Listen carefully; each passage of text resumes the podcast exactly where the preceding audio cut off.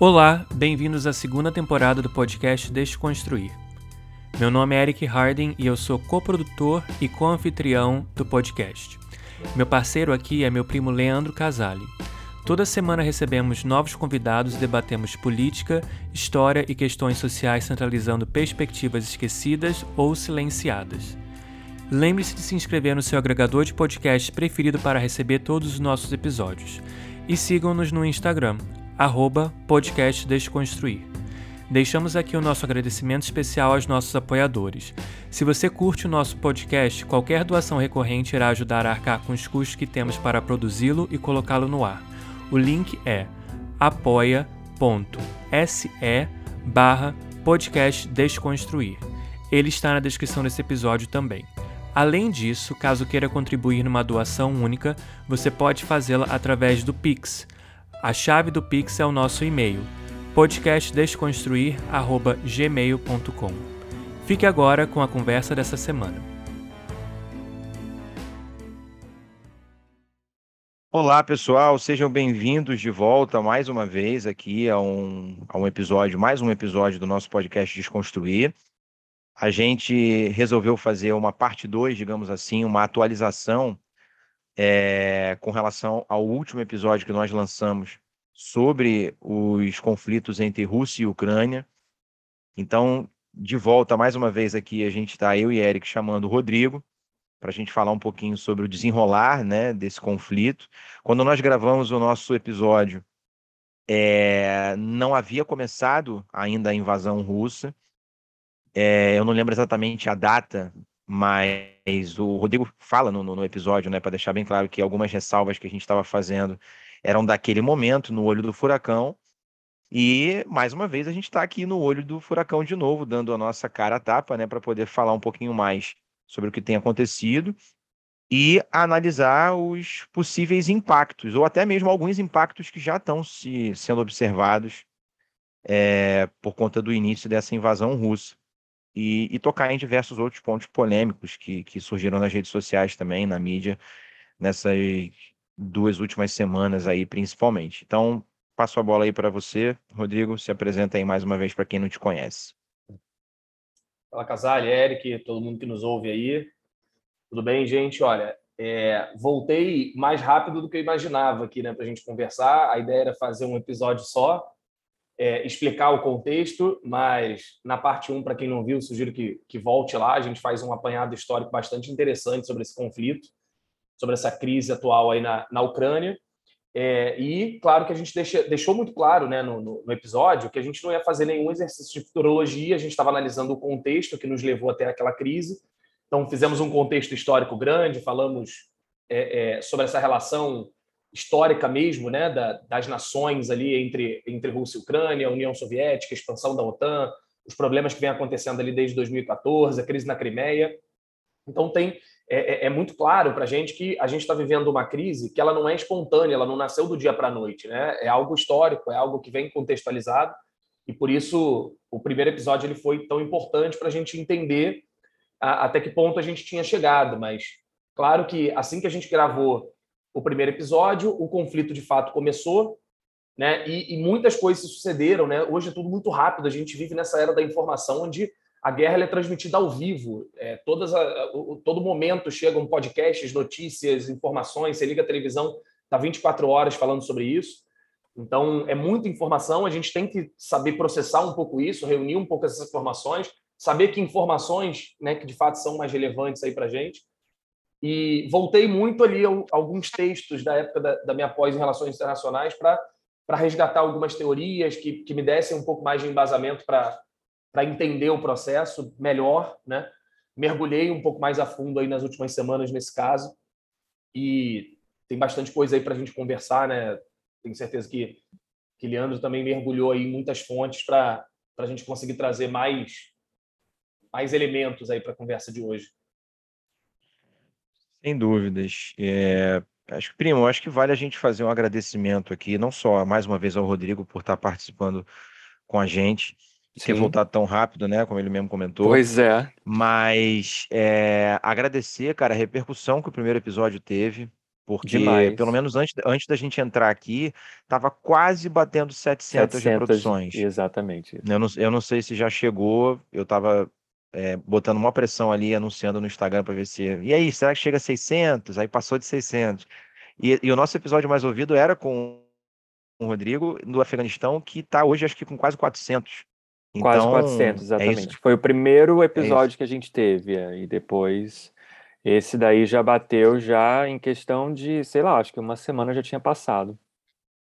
Pois é, e, e- e a gente fica muito feliz com, com todo mundo que parou para escutar, que indicou, que reproduziu. A gente recebeu um feedback bem legal, muitos elogios, né? É, então, a visibilidade para a gente é o que a gente precisa nesse momento para atingir mais pessoas e, e conseguir compartilhar um pouco mais dos nossos estudos. Eu, como historiador, Rodrigo, como geógrafo, o Eric também, né, como professor. A gente tem uma necessidade muito grande de passar adiante as coisas que a gente estuda, né? Não tem graça ficar guardando só para gente. Não, não, não É. serve para isso. Então a gente precisa falar dessas coisas. A gente tem uma necessidade de falar muito grande. E o podcast é uma, é uma ferramenta que permite isso para um alcance quase que ilimitado, né? Por isso que a gente conta com a Verdade. ajuda de vocês para divulgar a gente. Pedimos que vocês sigam a gente na nossa rede social, arroba podcast Desconstruir. Troca uma ideia com a gente lá, participa das caixinhas de perguntas que a gente sempre manda. Pode mandar e-mail também, né? podcastdesconstruir.gmail.com. E a Uhum. a gente sempre pede o apoio de vocês para nossa campanha de financiamento no Apoia-se, onde você pode contribuir desde um real ali por mês para ajudar esse podcast a acontecer. né? Afinal de contas, isso demanda tempo, estudo, investimento e não é barato, evidentemente. E se você quiser fazer uma doação pontual, tem o nosso Pix, né, que é o próprio e-mail, podcastdesconstruir.gmail.com. Nós tivemos uma doação nós é, é, tivemos a nossa né? A primeira do gente olhou Pix, é lá. verdade. Eu não lembro, eu acho que o nome da pessoa é Cristiano. Eu acho que é isso, não tenho certeza. Cristiano ou Christopher? Alguma coisa. É, alguma É, coisa é assim. é. Mas quem fez esse Nem sei se ele queria que a gente falasse o nome dele, mas foi É, mal aí mas caso tem milhões de. Christopher ou milhões de Cristiano no mundo, a gente não deu o nome todo, tá tranquilo. Mas a gente agradece demais, cara, porque gestos como esse é que, que fazem a gente continuar de fato, né? A gente vive de feedback, mas também precisa de financiamento, isso, isso ajuda bastante. Então você pode fazer doações pontuais também pelo, pelo Pix lá do arroba, arroba não, podcastconstruir, arroba gmail.com e tem a nossa página, arroba podcastconstruir, para você ficar sabendo das novidades. É, e Então, que eu acho que é, é- bom também pontuar, né, primo, é que a gente não vive de podcast, né? Isso daqui é uma coisa que a gente faz no nosso tempo livre. Eu e você e o Rodrigo, que está aqui como nosso convidado, a gente tem os nossos próprios, traba próprios trabalhos, né? Então aqui a gente está no nosso tempo que a gente deveria estar descansando, fazendo podcast, Uhum. produzindo conteúdo. Então, eu acho que isso que é bem importante salientar. A gente não é nenhuma né, nenhuma, nenhum podcast aí, uma marca forte ainda, que consegue viver só disso, então a gente está crescendo ainda, estamos começando. É, a gente não é financiado pelo George Ford, pelo Não. Soros, não somos Não temos nenhum patrocinador, iFood, gente, nada disso. É tudo do nosso bolso, e o nosso tempo e o tempo dos nossos convidados, né? Então, todo tipo de ajuda é muito bem-vindo. Obrigado a quem é nosso apoiador, a gente agradece demais, e obrigado a quem fez essa doação pontual aí pelo Pix. A gente fica muito feliz. Verdade. Bom, feita essa, essas ressalvas, né, esses agradecimentos, Sim, vamos lá. No outro episódio, nós fizemos um apanhado histórico, como o Rodrigo comentou, e o que motivou esse episódio, parte 2, digamos assim, não foi só o, o advento da guerra em si, né, da invasão da Rússia, enfim, mas a repercussão do episódio e também o fato de eu ter feito um Rios, que eu não esperava que fosse é, ser tão divulgado, ser tão difundido, e teve mais de 70 mil visualizações, eu fico feliz pra caramba, apesar dos alguns ataques que eu sofri, mas faz parte.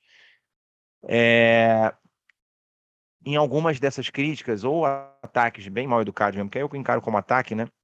Porque quem está disposto a trocar ideia, eu troco ideia. Quem está disposto a atacar, a ser mal educado, isso eu não converso. É, algumas pessoas, por eu ter feito um rios falando da- do financiamento dos Estados Unidos para o batalhão Azov, na Ucrânia, né, uma milícia neonazista, é, basicamente as pessoas, algumas pessoas começaram a falar: ah, então você defende o Putin, ah, então você é a favor da guerra, ah, mas isso não justifica a guerra, ah, mas não é isso que causou a guerra. Outras pessoas vieram me cobrar fontes.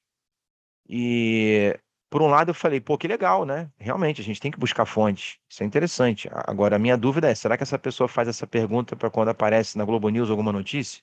Ela vai buscar todas as fontes? Ou ela está duvidando só do que eu falei? Eu acho ótimo você buscar fontes, né? Aí eu falei, tá lá nos stories, aí postei todos os textos e tal. E é, uma parte da, das pessoas vieram veio, né, acusar de, de apoiar a guerra, defender Putin e tal. E assim, eu até fiz um vídeo depois, mas vale reforçar aqui. A gente não está falando de filme da Marvel, eu já tinha dito isso da outra vez. Vamos falar isso mais uma vez. A gente aqui tá para fazer uma análise crítica. A gente pode até especular algumas coisas, mas a gente não sabe o que vai acontecer. A gente está analisando e gravando nesse momento, no dia 9 de março, são 8 e 10 da noite, aqui no Brasil, né? É, então a gente está analisando o material que nós temos. Dicotomia entre herói e vilão, visão maniqueísta entre bom e mal, certo e errado, não é com a gente aqui. Isso você vê na mídia acontecendo, que faz um serviço de merda, basicamente. Infelizmente, assistir Globo News, na sua grande maioria, né, os que estão ali, não todos, mas na sua grande maioria, Globo, G1 e todas as emissoras nacionais e outras internacionais ocidentais, é, é até injusto chamar isso de jornalismo, que eles fazem é propaganda. A gente já falou disso semana passada e vai continuar falando disso hoje de novo. Então, assim, criticar a cobertura da guerra não significa apoiar a guerra. Criticar os Estados Unidos e colocá-los como os grandes protagonistas dessa resposta russa, porque é assim que deveria ser noticiado, né, ao avanço da OTAN, não significa dizer que o Putin está certo, muito menos que o Putin é um defensor dos direitos humanos, porque não é, porque ele é um cara progressista ou de esquerda, porque ele não é. Agora, é... essa visão que o Ocidente traz, que enxerga tudo em preto e branco, certo e errado, ela não agrega nada e não explica absolutamente nada. Ela só serve para confundir mais as coisas. Mas é a narrativa, é o tipo de perspectiva limitada, burra mesmo, que é veiculada pelos Estados Unidos, porque é conveniente para eles. Porque eles sempre se colocaram como heróis, como civilizados. Então, quando eles fazem guerra, é pela democracia. Qualquer outro que faça o mesmo que eles, ou parecido, aí já não é pela democracia, aí são ditadores malvados e tal. Então aqui a gente não está para ficar defendendo um ou defendendo o outro.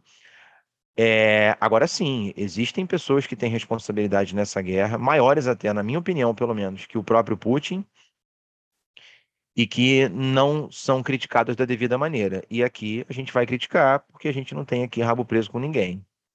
Né? Isso já ficou claro no primeiro episódio para quem escutou, e vai ficar claro mais uma vez para vocês. É, eu só queria fazer essa ressalva porque houve essa polêmica na rede social, né, de quem contesta a mídia hegemônica, pronto, automaticamente é a favor da guerra e a favor do Putin. E não se trata disso em momento algum. Vou passar a bola para o Rodrigo, porque acho que a partir daí ele também vai puxar algumas coisas. Vai lá, amigo. Obrigado, Casale. Bom, é legal começar nesse, nesse ponto, né? Acho que essa, essa visão dicotômica que a gente tem é, é, é muito marcada, né? Acho que a gente tem que desconfiar quando a gente tem é, uma análise simplista de um problema complexo, é, todas as esferas, né? Tem alguma coisa errada, é, o negócio não está tá sendo explicado da maneira correta, a gente tem que fugir dessas, dessas visões muito simplistas que são sedutoras, né? Elas são sedutoras porque parece que ah, então é só isso. Não, não é só isso, cara. tem muita coisa. A gente, só retomando alguns pontos que eu acho importante, a gente está falando de um problema que, de novo, assim, ele não é espontâneo, ele não nasceu do dia para a noite, ele vem se arrastando, ele é histórico. Até porque no, no outro episódio, né, para quem já ouviu, então, para quem não ouviu, acho que né, tem, tem que voltar lá, porque a gente dá um contexto muito maior. Mas o Casale chegou a falar sobre o mito fundador né, da, da Ucrânia, né, no sentido da, da, formação da nação de, de Rus Kiev, ou, ou, em alguns casos aparece até Rus de Kiev, Né? Então, a história da Ucrânia e a história da Rússia, elas se misturam em alguns momentos. Então, se a gente for lá atrás, se a gente for lá na Idade Média, né, há, há, um, há um, debate, inclusive, eu vi alguns textos muito interessantes nesse sentido, é, um debate sobre o berço né, da, da, do nascimento das nações. Então, Rússia e Ucrânia, eles trabalham o mito fundador né, do seu país de maneira né, é, é muito próxima ali, né, se cruzam em alguns momentos. Então, tem um debate ali sobre a formação da identidade russa e ucraniana. Né, eu não sei se quem nos ouve é, é, chegou a ver em determinado discurso, um, um, dos discursos que o Putin fez, ele chega a falar que, na verdade, a Ucrânia nem existiria. Né? Então, tem toda essa lógica do mito fundador, a lógica de, cara, é, é ali que nasceu a nação russa, sabe? Se confunde. Sibéria, toda aquela parte isso é, é expansionismo, isso vem depois. Né? A, a, Rússia, a nação russa, ela nasce ali muito na fronteira entre o que é hoje a Rússia, a Bielorrússia, que é hoje conhecida como Belarus, e a Ucrânia. Então, tem um, um, mito fundador, tem uma questão de nação ali que se cruza, cara, desde lá de trás. E a gente chegou a falar também que a Ucrânia foi parte da União Soviética, e parte da União Soviética, desde lá da formação em 22, é, tem presença de muitos russos no país, principalmente no leste do país. Então, é, a gente está falando sobre algo que é, que, que é muito grande, que é, que é, que, é, histórico de fato. Bom, e é um conflito que a gente está vendo que vem se arrastando ali desde 2014. Né? Em 2014, a gente teve já é, é, um processo quente ali na Ucrânia, principalmente nessa tentativa de aproximação que a Ucrânia ensaiou com a União Europeia e com a OTAN. E aí, quando o país estava prestes a assinar um acordo com a União Europeia e, por pressão da Rússia, ele desiste de assinar esse acordo, a galera vai para as ruas e aí rola aquele evento que ficou conhecido como Euromaidan. Maidan é o nome da praça onde aconteceram as manifestações. Eu até citei o documentário lá da Netflix, né, Winter on Fire, que cobre muito essa manifestação dessa galera mais pró-Europa. É, no sentido Euromaidan, né, essa tentativa de aproximação com a Europa, essa pressão da galera por aproximação com a Europa que é algo que, obviamente, já incomoda a Rússia, porque já existia ali também uma relação, uma tentativa né, de, de alinhar ali com a OTAN. A OTAN, que já vem se expandindo desde da década de 90, né? A gente falou bastante da OTAN no outro episódio também. A OTAN que acaba a Guerra Fria, ela não tem mais sentido de existência, mas diante dessa tentativa hegemônica dos Estados Unidos nas relações internacionais, eles não só mantêm a OTAN, mas como expandem para o leste europeu e, obviamente, isso vai gerar é, uma relação, né, ou uma reação, vamos dizer assim, da Rússia nessa tentativa de, de, voltar a equilibrar as forças ali no leste da Europa. Então, o ponto é, né, o Putin não aceita a, a Ucrânia dentro da OTAN, até porque a Ucrânia com a OTAN, a gente teria a formação, né, a presença de bases militares dessa aliança militar justamente ali na fronteira, o que, obviamente, vai é, gerar uma preocupação muito grande ali da Rússia. E aí, pegando esse ponto, né, pegando esse gancho histórico né, de, de tudo isso que a gente já tinha comentado, é, eu voltei ali alguns textos, eu vi algumas polêmicas acontecendo também, como o Casale viu aí nas redes sociais, na, em algumas coberturas da mídia, e voltei ali na, na, em textos de relações internacionais, e é interessante porque a gente tem visões um pouco diferentes, e aí é, é, a galera, vou tentar ser o mais básico possível para não ser né, muito academicista na, na, na linguagem mesmo, para que a gente fique na mesma página. Dentro das relações internacionais, para quem gosta desse tema, é, cara, a gente tem formas diferentes de ver o mundo, né? E isso, na verdade, gerou teorias diferentes. Uh, diante disso, dentro da teoria, né, uma das teorias da, das relações internacionais é justamente a teoria realista. A teoria realista, resumindo muito né, essa visão, é, é, a visão de que é, é a vida como ela é. É uma visão considerada até pessimista por alguns autores, né? Então, dentro desse cenário, assim, como é que os, os realistas eles enxergam isso? Bom, basicamente eles veem é, que o sistema internacional ele é feito de estados que estão em permanente luta por poder e influência. Então, os estados estão disputando a, a um, um, jogo de war sendo jogado ali. Os estados eles estão lá lutando por poder e influência. Então, claro que isso pode gerar insegurança, isso pode gerar algum desequilíbrio, mas essa busca por sobrevivência dos estados tende a gerar o equilíbrio ou a uma busca, né, por esse equilíbrio aí. Para os realistas, assim, é, não existe paz se não tiver esse equilíbrio. Tá? Pode ter conflito, mas os países eles estão buscando a sua sobrevivência e por isso tende ao equilíbrio. Tá? O que, que isso tem a ver com o conflito agora? É, nessa visão, nessa teoria das relações internacionais, é, os realistas eles olham para o mundo pós-Guerra Fria, é, para essa hegemonia dos Estados Unidos, é, essa expansão né, militar, a expansão da OTAN e tal. É, cara, nenhum país do mundo tinha poder ou interesse em parar os Estados Unidos naquele momento, né? Ou não tinha interesse, ou não tinha poder para aquilo, pelo menos nos anos 90. E com a Rússia, né, tendo declinado depois do fim da Guerra Fria e tal, cara, há uma insegurança ali no leste da Europa, insegurança nas fronteiras e tal. O Putin é uma figura que ele vem com essa tentativa de resgate da Rússia e ele vai tentar buscar, a partir do crescimento da Rússia, ou do ressurgimento, como queiram, né? É, ele vai buscar limitar a ação norte-americana nas regiões que são mais sensíveis aos interesses dele. Então, o Putin ele vai tentar frear, ele vai tentar né, é, é buscar esse equilíbrio novamente, buscar essa sobrevivência russa novamente, de uma Rússia forte. Então, nesse contexto, qual é o objetivo do Putin? É neutralizar a Ucrânia.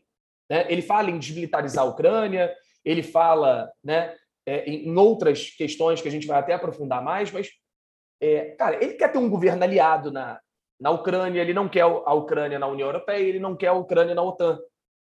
Isso, claro que pode ser injusto com alguns ucranianos, isso pode ser injusto com algumas aspirações nacionais de parte da população, né? Isso não é exatamente um romantismo ali, mas é o que garantiria equilíbrio. Essa é a ideia. Cara, por outro lado, tem uma galera que estuda as relações internacionais e encara o conflito com uma visão liberal. E a visão liberal é muito diferente, porque os liberais, eles no geral, eles são muito entusiastas da ideia do avanço da democracia, do livre comércio, né? E que a paz, a hum. prosperidade viria disso. Uhum. E nesse sentido, né, da pós década de 90, acabou a Guerra Fria. Se acabou a Guerra Fria, né, a gente vai ter agora a paz, a prosperidade, né, o avanço da democracia, o livre comércio e o mundo globalizado. E, e eles olham, assim, os liberais, eles olham para essa, essa aceleração da globalização, né, com algumas ditaduras ali caindo e tal, como algo que, que levaria à paz, de fato. Cara, só que a gente tem que pensar como é que, é, nos últimos anos aí, nas últimas última década, talvez, é, essa ordem liberal, de certa forma, ela também vem sendo corroída. Isso a gente pode pensar desde a invasão dos Estados Unidos ao Iraque. O próprio Estados Unidos ajuda a corroer, né, de certa forma, porque é uma decisão unilateral que vai contra a decisão do Conselho de Segurança da ONU e tal. É, e fora isso, tem as tendências nacionalistas, tem né, o enfraquecimento da globalização, tem Brexit, tem Trump, tem algumas coisas que subvertem um pouco esses pilares né, dessa, dessa visão liberal e tal. É, tá, onde é que eu quero chegar, assim, só para concluir? A maioria da cobertura da mídia ela olha para esse problema com a lente liberal. E por isso, é nessa lente liberal de que os Estados Unidos seriam aqueles expoentes da democracia, que seriam os expoentes da globalização, do livre comércio, e o mundo chegaria à paz por causa disso, é exatamente nessa cobertura ou nessa lente liberal que a guerra vira uma questão de liberdade e tirania. De para essa galera, assim, o problema vai acabar quando o Putin, quando o Xi Jinping, quando forem derrotados. Então, esse é um ponto fundamental para mim. Quando eu olho e eu percebo que assim é, é, é uma visão, é, é essa visão liberal, é esse caminho que está sendo levado. E a gente começa a ver que isso, de fato, traz essa visão que o Casale abriu o episódio falando sobre essa visão sempre mocinho bandido. Cara, isso não pode ser levado a sério. Isso não é conceito de ciência política, isso não é conceito de relações internacionais. É, é essa visão de mocinho bandido. A gente tem que ter muito cuidado com isso. Apesar da, da, da, da teoria liberal ser uma teoria estudada, e isso não é o problema, o problema é como a mídia pega essa perspectiva liberal e coloca uma lente criando essa dualidade do mocinho bandido. Então, é, é, cara, eu vejo muito mais no sentido de, e eu acho que esse é meu papel aqui, assim, é, é tentar fazer o seguinte, gente, cuidado com essa visão. É, a gente tem diferentes interesses dos estados, são estados diferentes envolvidos. É, é claro que, de novo, assim, como o Casale falou, isso não exclui, talvez, uma, uma opinião que você tenha, ou talvez uma avaliação que você tenha do ponto de vista moral e tal. Né? É, a gente tem que ter cuidado com essas análises. Né? A gente faz uns. Cara, eu faço um esforço gigantesco para entender a parada. Então, não é. Cara, você liga a televisão e está falando que é o bem contra o mal ali, você fala, pô, é isso, né? É o bem contra o mal. Pronto, já entendi a guerra, né? E a gente tem é que ter cômodo, né? cuidado né? em relação a isso. É, exatamente. É, é, é muito fácil, né? É, é uma coisa que, que, que atrai, né? Então, é, é, fácil. Parece que eu entendi o negócio. Então, então de fato, assim, eu, eu também queria pontuar que eu não tenho nenhuma simpatia pelo Putin. Pelo contrário, tenho muitos problemas em relação à análise, em relação a, a vários aspectos, como você falou já, da questão do conservadorismo em pautas sociais, direitos humanos. É, tem tem uma, um autoritarismo colocado ali e tal, mas é isso. Então, a gente tem que ter um certo cuidado nesse sentido, nessa visão de mocinho e bandido, e tentar analisar mais no sentido de, cara, tem interesses, tem um histórico, tem muitas questões envolvidas, não é só a OTAN, então, tem um longo caminho aí que a gente consegue percorrer para chegar nessa conclusão. Enfim, acho que é um ponto inicial é, para a pensar. Excelente. A partir do que você comentou, eu vou fazer só algumas ressalvas aí, da gente já pode puxar algumas coisas.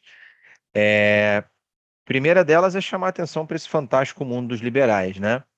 Como sempre, eles reproduzem uma realidade paralela, completamente descolada do, do, do, real, né? eles criam uma outra realidade e eles elaboram as teorias deles a partir dessa realidade paralela, que só faz sentido dentro daquela realidade e não no mundo real. Né? Só que você comentou que é, é, a mídia segue essa lógica né, liberal de mocinho e bandido. Eu acho aqui que vale é, pontuar muito rapidamente para as pessoas que, desde 91, com o fim da Guerra Fria e com a globalização, né, em um mundo basicamente unipolar estadunidense, como você mesmo comentou, né, com outras palavras, Rodrigo, é, essa narrativa estadunidense liberal se torna hegemônica, né? E uh, eu acho que não dá para a gente pensar globalização, cenário pós-Guerra Fria, sem falar de um dos mitos fundadores, já que você citou o mito fundador, né, que a gente falou no outro episódio da Ucrânia, sem falar do mito fundador dos Estados Unidos, um dos seus mitos que guia sua política externa até hoje e que está lá nos corredores da Casa Branca. É, não dá para a gente falar de política externa dos Estados Unidos de pós-Guerra Fria sem falar de Destino Manifesto. Os Estados Unidos, eles acreditam, vendem isso nas escolas, o Eric pode falar muito bem disso, ensinam a história, fazem o seu currículo, se colocam como um povo predestinado por Deus, como um povo escolhido por Deus. Contam a sua história à luz da Bíblia, como se fossem os novos hebreus, um povo eleito. Então, eles se acham realmente porta-vozes da liberdade e da democracia. Quando eu falo eles, eu estou falando do governo estadunidense. Não necessariamente toda a população dos Estados Unidos compactua com isso, né? Não é uma generalização. Mas isso, sem dúvida, influencia as pessoas, influencia a mídia e formata a visão de mundo não só deles, mas nossa. A gente cresceu acreditando e tomando os Estados Unidos como um exemplo de que são a terra da liberdade e da democracia. E boa parte do planeta acredita nisso até hoje. Só que as últimas guerras que eles têm se envolvido e os episódios recentes, incluindo esse da Ucrânia, vêm cada vez mais causando fissuras nessa imagem, né, que eles tanto lutaram para construir. Na Guerra Fria foi assim, a União Soviética era o império do mal. O, o, o Reagan usava metáforas do Star Wars para se referir à União Soviética. É essa coisa bem de filme mesmo, né? E isso não acabou. Não só nos Estados Unidos, mas na mídia ocidental como um todo, a narrativa estadunidense reproduz isso que o Rodrigo acabou de comentar. E essa lógica é pobre, essa lógica não acrescenta nada, essa lógica emburrece. E realmente, num mundo como a gente vive hoje, bombardeado de informação o tempo inteiro, de tudo quanto é canto. A gente cansado, fazendo milhões de coisas ao mesmo tempo, é muito confortável você chegar, ligar a Globo News e ver um sujeito falar que o Putin é malvado e que ele quer retomar a União Soviética, ele quer reconstruir a União Soviética. Eu já, eu já vi gente falando isso em supostas análises, né? E que pronto, a Rússia é errada na história. É confortável você acreditar nisso. Estudar dá um trabalho da porra, né, gente? Eu já perdi horas preparando para fazer esse, esse podcast aqui com vocês. Rodrigo também. Então, assim, realmente é incômodo tentar buscar outras perspectivas, ainda mais sendo bombardeado na televisão e em muitos sites tradicionais por uma só narrativa. Então, de certa maneira, eu até entendo quando as pessoas vêm reagir. Tipo, como assim? Tá defendendo? Por um lado, eu até entendo, porque aquilo choca. Tá indo contra o que você sempre foi acostumado a ouvir. E tem gente que de fato não está preparada, não quer, não quer trazer outros pontos de vista, não quer outras visões de mundo. Esse podcast é para quem quer sair da caixinha. O nome dele não é à toa, né? É desconstruir. Então a gente não está aqui para ficar reforçando estereótipo, nem senso comum. É para ir além, é para mergulhar. E dá trabalho fazer isso. É incômodo, dói, é cansativo, né? Mas é, eu acho que é essa a nossa proposta. A gente está aqui para isso. Num, num, num dia à noite, cansado, mas para trocar ideia com vocês, né? E para tentar trazer reflexão mesmo. Fala aí, primo. Só rapidinho, eu gostaria de fazer um comentário, já que eu sou a pessoa que está aqui, né, nos Estados Unidos e consigo ver um pouquinho de como que essa essas notícias chegam até as pessoas e tudo mais, né? Eu até procuro nem assistir muito noticiário, eu já já não assisti, já assistia há anos, mas principalmente agora, porque você liga a televisão, só se fala nisso, só se fala em sanções que os Estados Unidos estão fazendo à Rússia, só se fala em conflitos, só se fala em refugiados, é, é só isso, é 24 horas por dia. E gostaria de, de falar uma coisa que, por exemplo, só nesse ano a gente está aqui hoje gravando dia 9 de março, né? Então a gente tem aí um pouco mais 60 dias, 69, 70 dias por aí do ano de 2022. E como uma pessoa LGBTQ, né, aqui no país, só esse ano, em câmaras, em câmaras estaduais, já foram introduzidas 266 legislações anti-pessoas LGBTQ. Então, acho assim tão engraçado quando tem essa narrativa de país da liberdade, por exemplo, né? E as próprias pessoas que vivem nesse país, ou seja, milhões de pessoas que são lésbicas, gays, bissexuais, trans, aqui nesse país estão aí vivendo em estados que só nesse ano de 2022 266 né, leis que estão sendo aí debatidas entre vereadores, deputados estaduais para serem votadas. E ontem aqui no estado onde eu moro, na Flórida, foi votada a uma lei anti-LGBTQ que você não pode falar sobre famílias, sobre pessoas LGBTQs nas escolas, em escolas públicas. Então, ela foi passada na Câmara dos Vereadores e ontem os deputados estaduais votaram e aprovaram. Agora ela vai direto para a mesa do governador, que é um republicano e que vai assinar isso daí em lei e vai começar a virar lei de fato a partir de julho desse ano, julho de 2022. Então a gente está falando, gente, não é, eu estou falando do ano que eu nasci, em 1988, não. Isso daí foi uma lei, por exemplo, baseada numa lei do Reino Unido da época da Margaret Thatcher, que foi lei lá durante 15 anos, entre 1988, o ano que eu nasci, até 2003. A gente está aqui em 2022. Isso acontece. Então, assim, para realmente parar, pensar e refletir quando você ouve alguma coisa que está ali colocando pessoas nesse nesse preto e branco, né? Nesse filme da Marvel aí de heróis e vilões. Não existe isso. Se os Estados Unidos fosse um país que prezasse realmente pela liberdade, inclusive a liberdade de expressão, não teríamos aí históricos, né, de uh, estadunidenses de, de descendência japonesas em campos de concentração durante a Segunda Guerra Mundial. Não teríamos aí 100 anos de lei Jim Crow, entendeu? Que não permitia pessoas negras a votarem, por exemplo.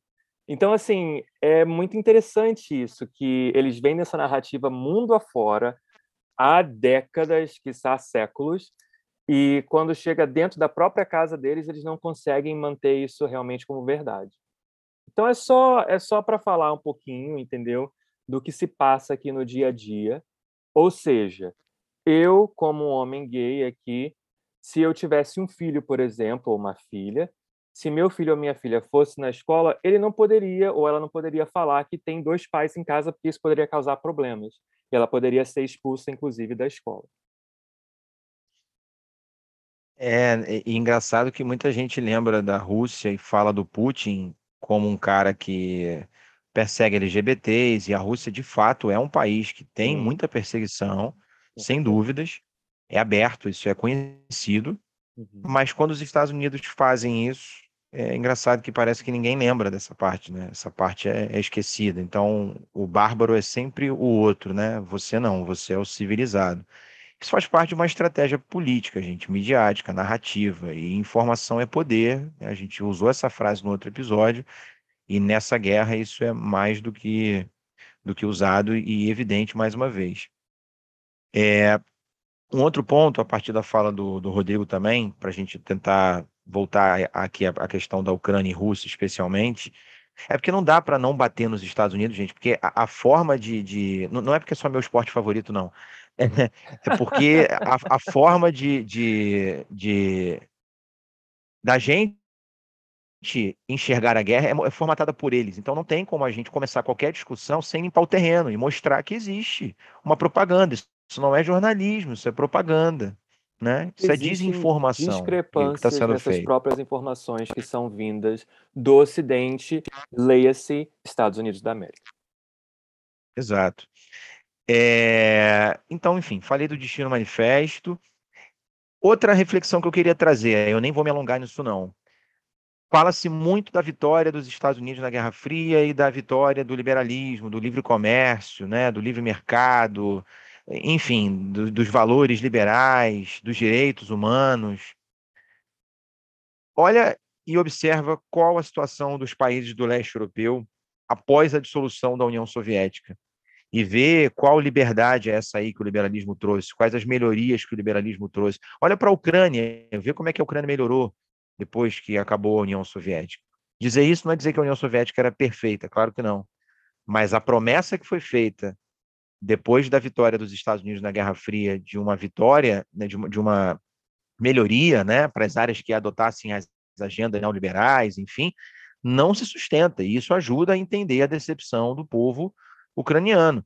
O Euromaidan ele começou com uma manifestação pacífica e tinha uma insatisfação em grande parcela de jovens, porque eles estavam doidos para entrar na União Europeia e conseguir emigrar sair fora, ir para outras partes da Europa com mais facilidade. Havia todo um descontentamento da população. Tinha questão de corrupção? Tinha questão de corrupção também. Todo governo a gente vai ver isso, uns mais, outros menos. Mas eu vou insistir em mais um ponto, mais uma vez no ponto que a gente trabalhou semana passada, e aí eu indico fortemente também um documentário chamado Ucrânia em Chamas, do Oliver Stone, que explica ponto a ponto a situação da Ucrânia desde o final da Guerra Fria fala do crescimento de todos os grupos de extrema direita até a gente chegar no Euromaidan e como que esses grupos foram fundamentais, né, para a derrubada lá do Yanukovych, que foi o cara ali que foi derrubado por ser mais pró-Rússia. E essa não foi a primeira vez em que ele foi derrubado. Em 2004 já teve uma outra, que foi a chamada Revolução Laranja. Depois vocês deem uma pesquisada lá. Já mostra a situação bem problemática que a Ucrânia vem vem enfrentando, né? É, e a partir disso, acho que a última ressalva, depois eu faço outras, é a seguinte: dizer que os Estados Unidos financiam milícias neonazistas, porque financiam de fato, a Hillary Clinton, inclusive, defendeu isso abertamente esses dias, e ela defende que ela fazia isso quando ela organizou o Euromaidan, na época do Biden e do Obama. Ela participou disso. A embaixada dos Estados Unidos ia lá e distribuía pão para os manifestantes. Tem, tem, documento, apareceu hoje, eu recebi num, num, documento aqui nos grupos que eu faço parte, que tem lá, desde 2005, pelo menos em quesito de arma biológica, os Estados Unidos já financiam a Ucrânia nesse sentido, porque a Rússia agora acusou os Estados Unidos de terem arma biológica na Ucrânia, né, estarem produzindo. Eles encontraram laboratórios que eles destruíram. Desde 2005 já está lá. Então, o financiamento dos Estados Unidos está em diversos aspectos, isso é comprovado, não há dúvida disso. Dizer isso não significa dizer que o Putin está invadindo a Ucrânia porque ele quer simplesmente desnazificar a Ucrânia, porque essa é uma das desculpas do Putin, né? Ele está dizendo que ele quer desnazificar a Ucrânia. Tem nazista na Ucrânia, neonazista? Tem pra cacete. A gente vai voltar a falar disso. No governo, fora do governo, na sociedade civil. Agora, não quer dizer que todos os ucranianos sejam neonazistas, porque não são. Óbvio que não. E segundo, o Putin usa a retórica de combate ao neonazismo, mas os interesses dele ali são outros. Como a gente estava falando, não existe é, bobo nessa história. Na verdade, tentam fazer a gente de bobo para acreditar nessa narrativa, né? E o Putin até está lá matando neonazista, sem dúvida, ele está fazendo isso. Mas não é por isso que ele está, de fato, promovendo essa invasão à Ucrânia. Isso é claro, é usado como uma retórica que, que é conveniente também, né? Mas não, não se resume a isso, não, evidentemente. Aí eu passo a bola para você aí, amigo. Vamos lá, que só aqui eu já falei de um monte de coisa, mas segue o fio aí. Maravilha. Eu vou puxar um fio, inclusive, é, essa questão do. Voltando um pouco nesse dos Estados Unidos, né, que a gente estava comentando, é, tentando buscar fontes, eu, eu cheguei num, num artigo, cara, que até me chamou atenção, porque foi um artigo do, do New York Times, foi escrito pelo Thomas Friedman, e um artigo que me chamou atenção porque lá ele defende que os Estados Unidos e a OTAN, e ele bota isso né, no, no subtítulo, os Estados Unidos e a OTAN não são observadores inocentes do conflito. E ele, nesse artigo, ele critica a expansão da OTAN na década de 90. Ele diz que foi uma decisão equivocada nessa visão do equilíbrio de poder, enfim, no mundo. E aí a gente volta naquilo que a gente estava falando, né? É, nesse contexto de, de unipolaridade ou dessa forçação de barra de uma unipolaridade, os Estados Unidos eles vão aproveitar esse campo que se abriu ali para tentar consolidar seu poder nessa no alto da arrogância unipolar deles ali, vão criar uma agenda para difundir esses elementos aí da nessa ordem mais liberal. É, achei também um discurso do Putin, cara, de 2004, falando que o mundo estaria voltando a ser multipolar. Cara, um discurso dele de 2004, já falando, olha só, a Rússia caiu ali em 91, né? Veio mal aí na década de 90, passou por alguns processos ali com Yeltsin bem instáveis, mas a Rússia não vai ser mais esse esse cachorro morto que vocês acharam que era não, a gente está voltando a crescer e um discurso muito nesse sentido, né? E ele fala, me chamou foi atenção, falta de né? aviso, né? É, ele fala em 2004 isso, claramente. Assim, o mundo está voltando a ser multipolar. E em 2004 a gente já estava vendo né, o crescimento chinês também, enfim, já o mundo já dava sinais né, de uma retomada dessa ordem internacional. E, e é, obviamente, nesse contexto que a OTAN está se expandindo. Né? A OTAN está se expandindo ali no final dos anos 90, início dos anos 2000. E em 2004, cara, é, esse discurso do Putin, assim, o mundo está se tornando novamente multipolar, cara, é justamente no ano que os Estados Unidos começam de fato a negociar a entrada da Geórgia e da Ucrânia na OTAN. E aí eu não vou nem entrar no, no caso da Geórgia, acho que vale só como exemplo, né? Porque aí dá outro podcast, que é um caso mais, Uhum. mais histórico também. Mas o caso da Geórgia foi até parecido, né? Porque houve uma tentativa de entrada na OTAN, a Geórgia que está ali na fronteira com a Rússia também, e a Rússia também né, faz uma invasão, é, apoia movimentos separatistas que aconteceram, que, que existiam já dentro da Geórgia, com a presença de, de russos, mas a Geórgia é um país muito pequeno, né? É, não se desenhava da mesma forma. A Ucrânia foi outro contexto, a, a, Geórgia era muito pequena. Mas, enfim, então, na prática era um aviso. O Putin estava dizendo, cara, a Rússia não é aquela Rússia de 95, não é aquela Rússia de 96, e que não aceitaria essa OTAN ali no leste. Então, essa, toda essa relação histórica recente que aconteceu, esses eventos aí de 2014, como a gente está falando da, da Euromaidan, eles abriram uma ferida, que é uma ferida que, né, que já vem se arrastando por um tempo. E aí, é, é, só para fechar essa ideia, assim, o que, que a gente viu ali dois, depois de 2014, vale aprofundar, a ponto que eu cheguei até a citar no outro episódio. É, por um lado, você tem ucranianos, principalmente do centro e oeste do país, que vão defender uma pauta mais União Europeia, de aproximação com a União Europeia, nessa, nessa lógica né, de, de entrada da União Europeia, como foi vendido para dentro da Ucrânia que isso seria a salvação econômica para a Ucrânia, fazer parte da União Europeia. Exatamente.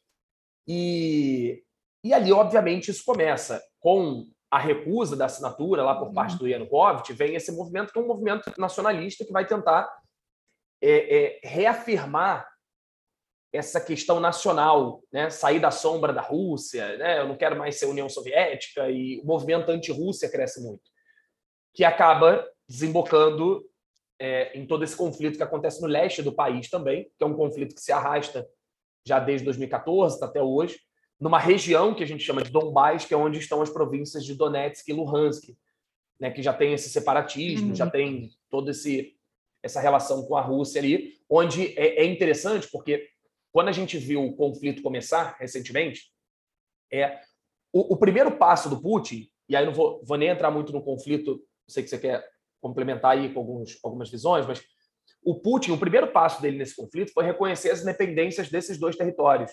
A gente até chegou no outro episódio também, aí volta e meia eu tenho que me referir a esse episódio, porque a gente falou muita coisa também né, nessa parte 1, mas essa política externa russa tem, que tem como um pilar a defesa né, da população russa, inclusive fora do território russo. É, onde tem muitos russos, o Putin reconhece a independência desses dois territórios, Luhansk e Donetsk, em relação à Ucrânia. E, e o discurso do Putin é muito interessante, porque reconhecendo a independência desses dois territórios, o Putin, na narrativa deles, na narrativa dele, ele não estaria invadindo a Ucrânia. Ele estaria fazendo um movimento militar para proteger e garantir a segurança da população russa que ali vive. Legal. Só que a gente viu também que o, o, a invasão não acabou ali, ela continuou. Né? Então, o Putin chamou de operação de paz, inclusive, em determinado momento né, relacionado a essa parte do leste, que ele estaria defendendo essa população russa, que estaria sob ataque, sim, havia um conflito. Então, forças ucranianas estavam, de fato, bombardeando o, o, o leste da Ucrânia, onde ficavam essas, essas províncias. E aí o Putin entra como uma operação de paz, mas essa operação não para aí. E aí, de fato, a guerra acontece com, com a invasão aí ao território. E aí acho que a gente pode desenrolar. Não sei se você quer acrescentar algum ponto. Quero sim, quero sim. Talvez as pessoas estejam se perguntando, né? É, o que que levou de fato ao conflito começar? Assim, porque as tensões estavam muito claras, já vem de muito tempo. Mas por que que, por que, que essa invasão russa de fato começou? É, desde os eventos do Euromaidan,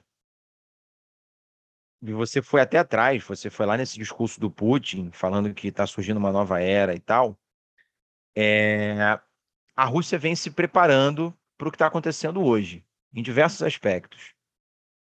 Mas, assim, o estopim, de fato, foi o seguinte: o Putin está lá avisando, ó, a linha vermelha é a Ucrânia. A Ucrânia não entra na OTAN. Isso ameaça nossos interesses, ameaça isso, isso e aquilo. Vocês já se expandiram para 14 países, sendo que eles prometeram que não iam se expandir mais. Estou avisando. E ele está avisando há mó tempão. E a OTAN e o Ocidente estão lá indo para cima, botando um monte de base militar em volta da Rússia. Porque o objetivo é, de fato, né, é, é, é, de alguma forma enfraquecer a Rússia. Existe um sentimento, é bom pontuar isso, anti-Rússia, não é só dentro da Ucrânia, não. Existe um sentimento anti-Rússia no Ocidente. Existe um sentimento anti-Rússia dentro da galera que comanda os Estados Unidos, seja o Partido Democrata ou o Partido Republicano, por diversos aspectos. Em termos geopolíticos, então, mais ainda, eles sabem que é importante uma Rússia fraca, eles sabem que é importante uma China fraca, para que eles continuassem nesse mundo unipolar. E o Putin é uma ameaça, porque exatamente ele tem a consciência disso e tem um projeto é, é, nacionalista e, e, de afirmação da Rússia como uma potência de fato que não vai ficar abaixando a cabeça para os Estados Unidos e para e para a OTAN, né? Como acabou sendo a Rússia ali com o Boris Yeltsin, que era basicamente um, um, um sujeito completamente submisso aos Estados Unidos, né? É, mas o que startou de fato o conflito foi o seguinte: o Zelensky deu uma declaração, presidente da Ucrânia, fortíssima contrária à Rússia, um discurso bem agressivo, E ele fez menção a uma parada que ali certamente ligou um outro alerta no Putin. Ele fez menção ao, acho que é memorando o nome, chamado Memorando de Budapeste, dos anos 90, se não me engano, de 94. E nesse memorando você tinha ali uma, um encaminhamento de uma desnuclearização das repúblicas da antiga União Soviética, inclusive a Ucrânia, né? E ele falou que ele ia basicamente voltar atrás nesse memorando e cogitou rearmar nuclearmente a Ucrânia, além de entrar para a OTAN. Ali, a partir daquele momento, não tem mais diálogo. Outro ponto: intensificaram-se os ataques desses grupos ucranianos, exército, milícia neonazista incorporada ao exército, contra a população de Donbás. A gente viu manifestações de comoção em estádios de futebol, gente indo para a rua protestar contra a guerra, em solidariedade à população ucraniana, e realmente quem sofre nessa história toda é o povo ucraniano. Isso é um fato. Né? Mas há oito anos, civis são mortos em Donbás, mais de 10 mil só civis de Donbás foram mortos e mais de 15 mil no total já morreram nesses ataques que ocorrem entre as forças ucranianas, principalmente os grupos neonazistas, contra os grupos de resistência separatistas em Donbás, em Donetsk e Lugansk. E você não viu um pio da mídia ocidental lamentando essas 15 mil mortes. Você não viu manifestação nenhuma, dentro ou fora do futebol, lamentando essas vidas. E eu falei isso num vídeo que eu fiz. Sabe por que você não se indignou com essas mortes? Porque você nem ficou sabendo. Porque isso não entra na sua casa. É aí que entra a importância da questão da propaganda. E do que chega pra gente e o que não chega. E teve gente que sabia e tá cagando. A gente cansou de ver chuva de vídeo na internet esses dias de correspondente internacional de várias emissoras falando: esses refugiados que estão saindo da Ucrânia, eles não são aquela galera merda. Basicamente, eles diziam isso, né? Eles não são aquele povo de merda da África, da Ásia, eles não são afegãos, eles não são sírios, eles não são bárbaros. Eles são louros, de olhos azuis, são brancos, são europeus. Os caras falando isso em rede nacional, sacou? Abertamente racistas. Tentando sair do país. E o próprio governo ucraniano, as milícias ucranianas, o exército ucraniano não deixando a galera sair, mandando eles pegarem outro caminho, tirando a galera do trem. Vocês viram vídeo disso na internet. Então, é, o que chega para a gente é o que molda as nossas reações. Né? É, portanto, não houve essa indignação com relação às mortes em Donbás, em Donetsk e Lugansk, que já vem há oito anos. E a Rússia, há sete, oito anos, vem tentando fazer com que os acordos de Minsk sejam respeitados. O Putin tenta isso, tenta a diplomacia e não a guerra, há pelo menos sete anos. E a Ucrânia não respeita o acordo de Minsk. E não respeita porque os Estados Unidos mandam não respeitar, porque o, o, o governo ucraniano, a Ucrânia é um país completamente quebrado hoje em dia. E, e é fantoche dos Estados Unidos. O Zelensky, eu vou voltar a falar dele daqui a pouco, ele é um fantoche dos Estados Unidos. Ele é um fantoche de empresários, bilionários ucranianos. Ele é um palhaço ali. Aliás, eu não vou dizer palhaço, porque o palhaço é uma arte, é uma formação, né? É, um, é, um, é uma ofensa aos palhaços. Mas ele é um otário completamente ali dentro. Ele só não é mais otário do que a própria população ucraniana, que é quem vai sofrer de fato nessa história. Que é quem está sofrendo de fato. Ele não, daqui a pouco ele vai pegar o helicóptero dele e vai embora. É bem, é bem possível que aconteça isso, né? Corre risco dele morrer, é óbvio, né? Existe essa possibilidade, estamos numa guerra. Mas é bem possível que quando estivesse fechando o cerco contra ele, ele vai embora. Se refugiar em algum lugar. Ele tem dinheiro, diferente do resto do povo, né? Que é quem vai se ferrar no final das contas. Então, não é por falta de diálogo, de tentativa de diálogo da Rússia, não é por falta de diplomacia, né? Por parte da Rússia que essa guerra começou. O aviso já vem sendo dado há muito tempo e a OTAN insistiu em se expandir a Ucrânia não respeita os acordos de Minsk, os Estados Unidos coloca a lenha na fogueira, o Ocidente coloca a lenha na fogueira, fomenta o sentimento anti-Rússia no Ocidente e dentro da própria Ucrânia, porque esse sentimento anti-Rússia ele não surge do nada, ele já vem de um bom tempo e ele cresceu depois da Guerra Fria, propositalmente também, por dentro e por fora da Ucrânia. Então, assim, gente, não dá para dizer que simplesmente ah, é uma invasão russa, que o Putin é louco, é um ditador e ele quer puramente se expandir. A princípio, pelo menos, a ideia dele não é anexar a Ucrânia ou retomar a antiga União Soviética, como tem gente que fala. O objetivo dele é que a OTAN não incorpore a Ucrânia e que a, OTAN, e que a Ucrânia seja um Estado neutro, digamos assim. E aí ele vem com o argumento da desnazificação, e aí eu já falei que ele usa isso. Né? Tem grupos neonazistas de fato na Ucrânia, mas ele muito mais usa isso do que realmente isso justifica a, a invasão que ele está promovendo. É... Vou repetir o que eu falei da outra vez. Imagina se você saísse colocando base militar em volta dos Estados Unidos com mísseis apontados para eles. Qual seria a postura dos Estados Unidos? E o que seria veiculado na mídia ocidental?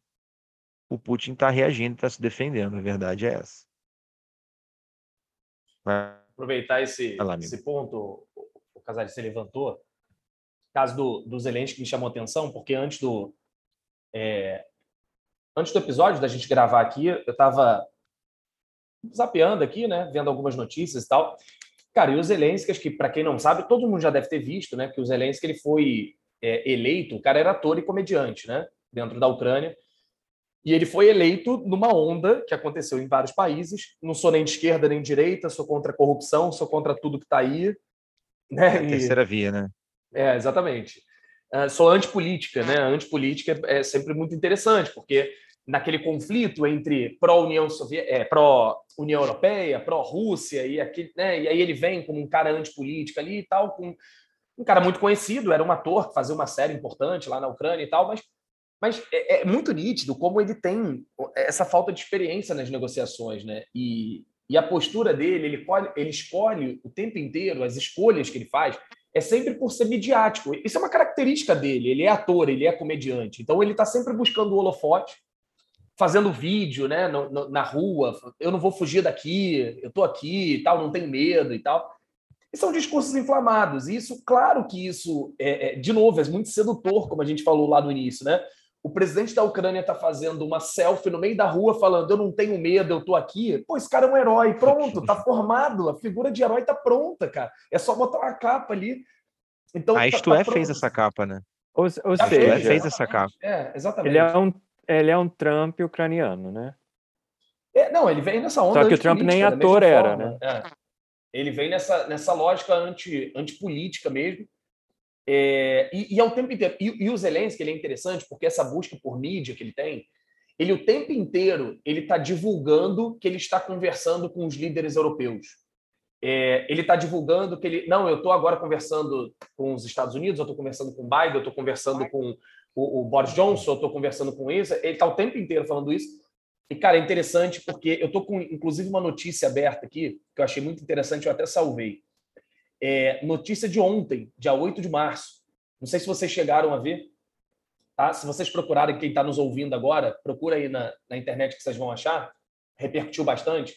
Ele fez um discurso é, virtual para o parlamento britânico. Não sei se vocês viram isso. Ele foi aplaudidíssimo no parlamento britânico. Porque ele abriu uhum. o discurso dele citando Shakespeare. E logo depois ele citou a frase do Churchill, que ele fala: ah, nós vamos claro, lutar no mar, é vamos claro lutar no ar, é vamos lutar nas florestas, vamos lutar nas ruas, vamos lutar não sei aonde. Ele cita Churchill, ele, né? então assim, ele é um cara midiático nesse sentido. Então ele vai aparecer dessa forma. Então é, é muito fácil construir essa, essa narrativa de herói de um cara que está resistindo. E é e esse cara, ele está liderando um governo que simplesmente está distribuindo armas para os civis e falando temos que nos defender. E, é, e, o discurso é sempre esse, né? A gente tem que defender a nossa pátria, o discurso nacionalista, o discurso exaltado. E a gente tem várias imagens, inclusive muito marcantes desde o início da guerra, de distribuição de armas, né? De desse, desse discurso de, de holofote o tempo inteiro.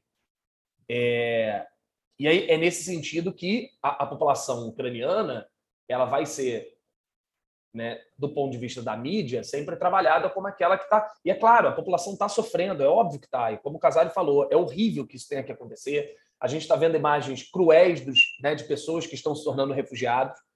É, é horrível o que está acontecendo. Você tem bombardeios em várias cidades civis, mas é, é interessante como isso é, é, usado como um discurso midiático também. E, e nesse sentido, é isso. Como, como só para fechar também o, a linha que eu tinha puxado também no outro momento, é, a, a invasão do, do Putin não para em Luhansk e Donetsk, ela continua. E aí, como o, o Casale colocou, né, o ponto central ali é a garantia de um status neutro é, e a garantia de que a OTAN e a União Europeia, né, principalmente a OTAN, no caso, não tenha suas bases, não tenha essa aliança militar, porque, sim, é a aliança militar que estará na fronteira da Rússia e isso não foi respeitado, não houve garantia tal. E aí, obviamente, ele usa não só essa garantia do, do status neutro, como o reconhecimento da soberania da Crimeia, né? Isso é um, é um ponto que está na mesa das negociações. Inclusive, vira e mexe estão acontecendo negociações. Talvez, quando você escute esse episódio, talvez até alguma negociação já tenha acontecido. Mas está na mesa né, o reconhecimento da Crimeia, a desmilitarização e a desnazificação do Estado ucraniano, como o Casale colocou. Isso é parte da narrativa. Né?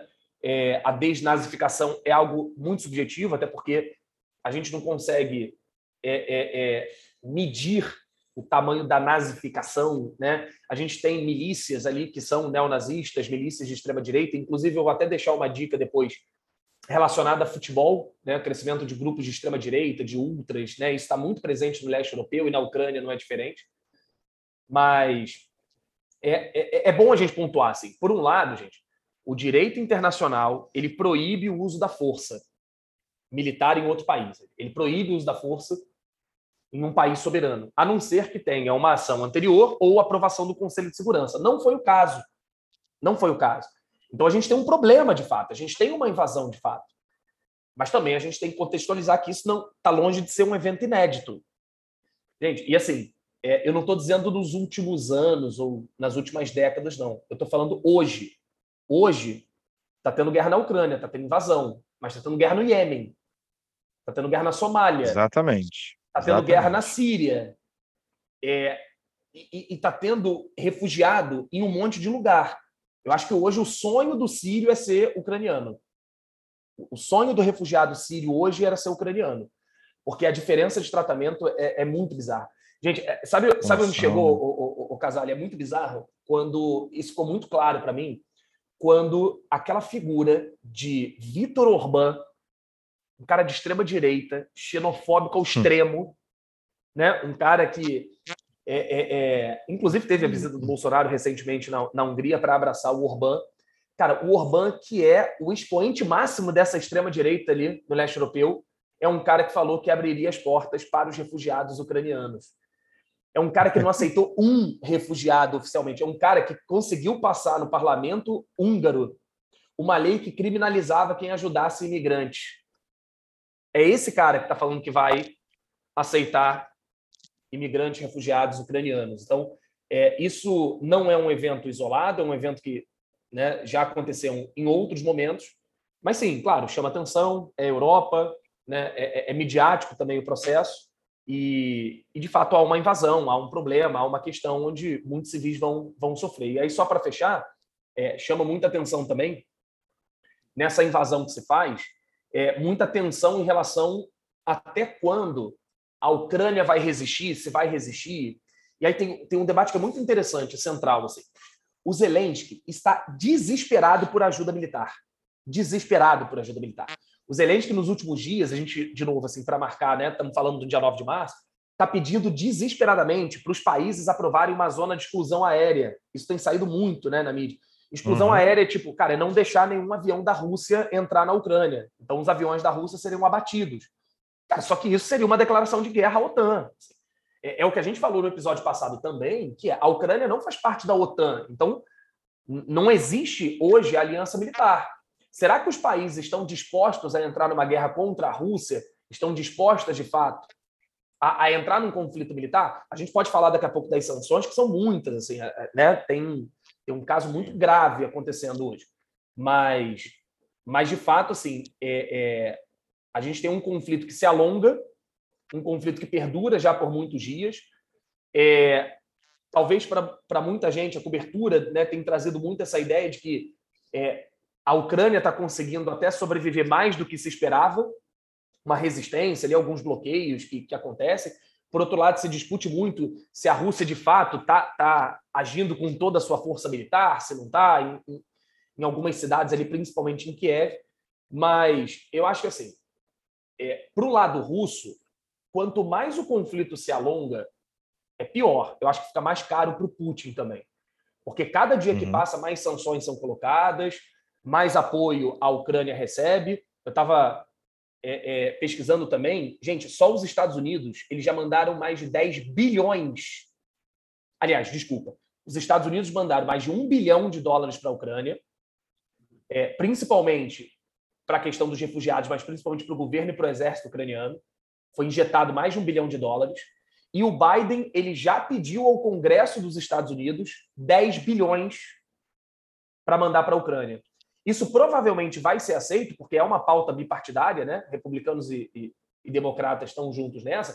A única, pelo que eu li, a única é, relação ali que está dando uma treta é que o, pedido dos 10 bilhões do Biden seria dividido em ajuda humanitária, movimento de tropas americanas na Europa, em outros países ali da OTAN e tal, não sei o quê.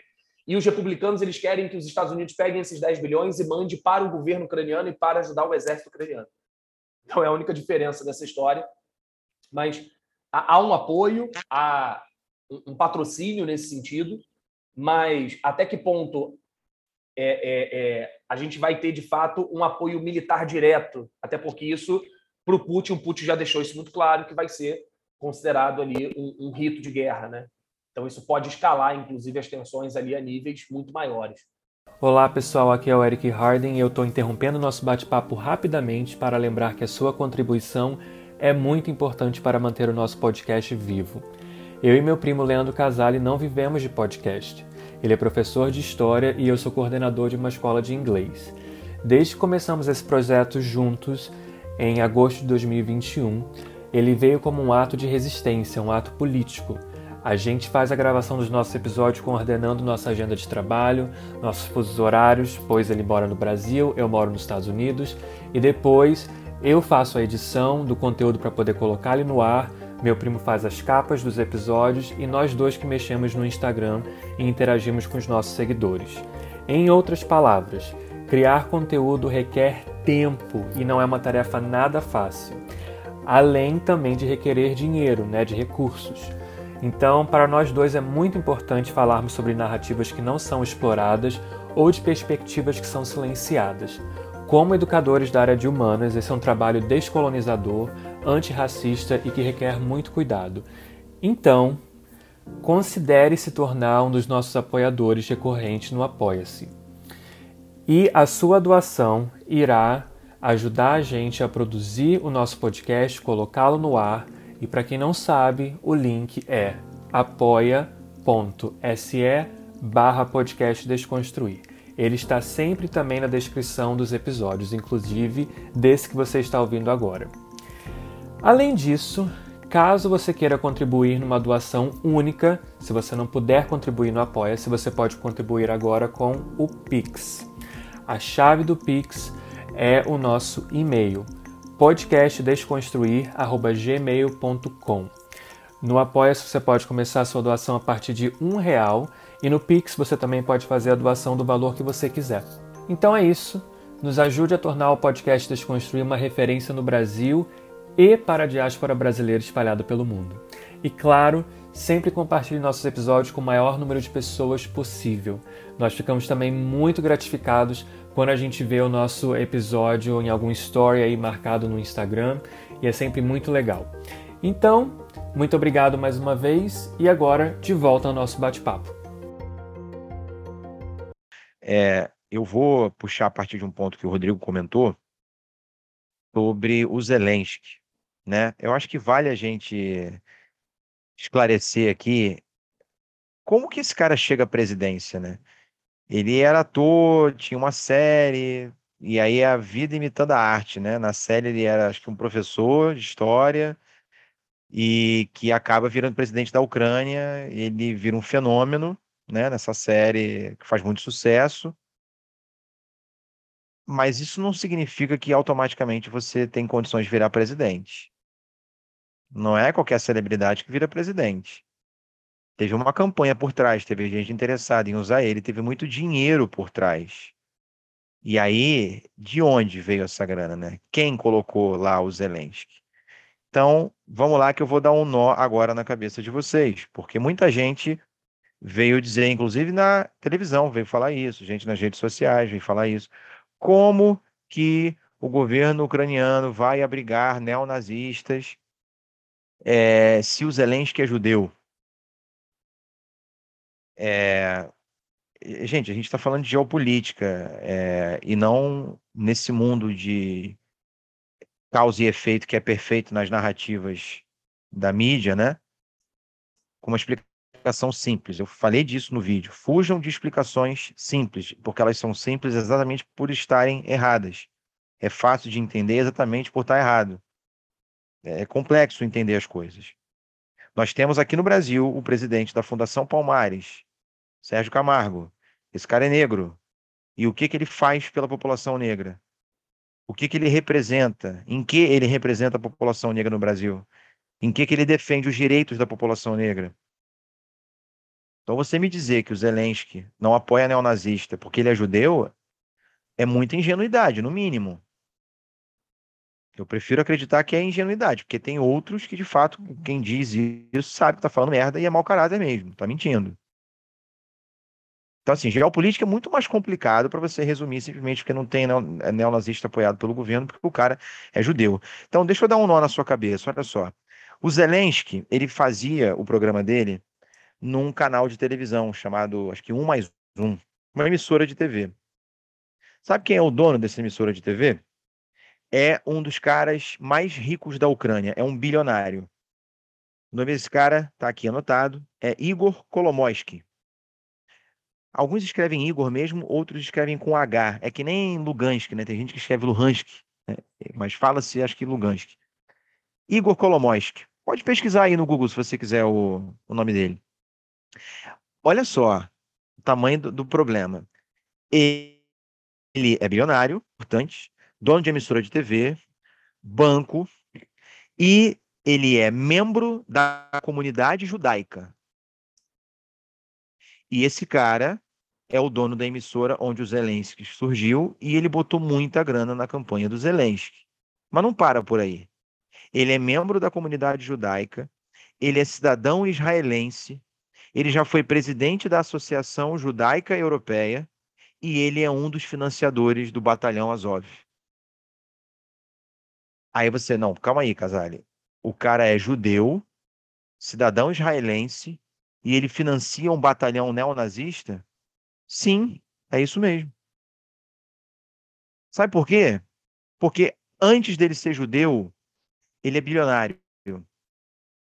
O leste da Ucrânia é uma região que já foi a região mais industrializada, é uma região que já foi muito rica.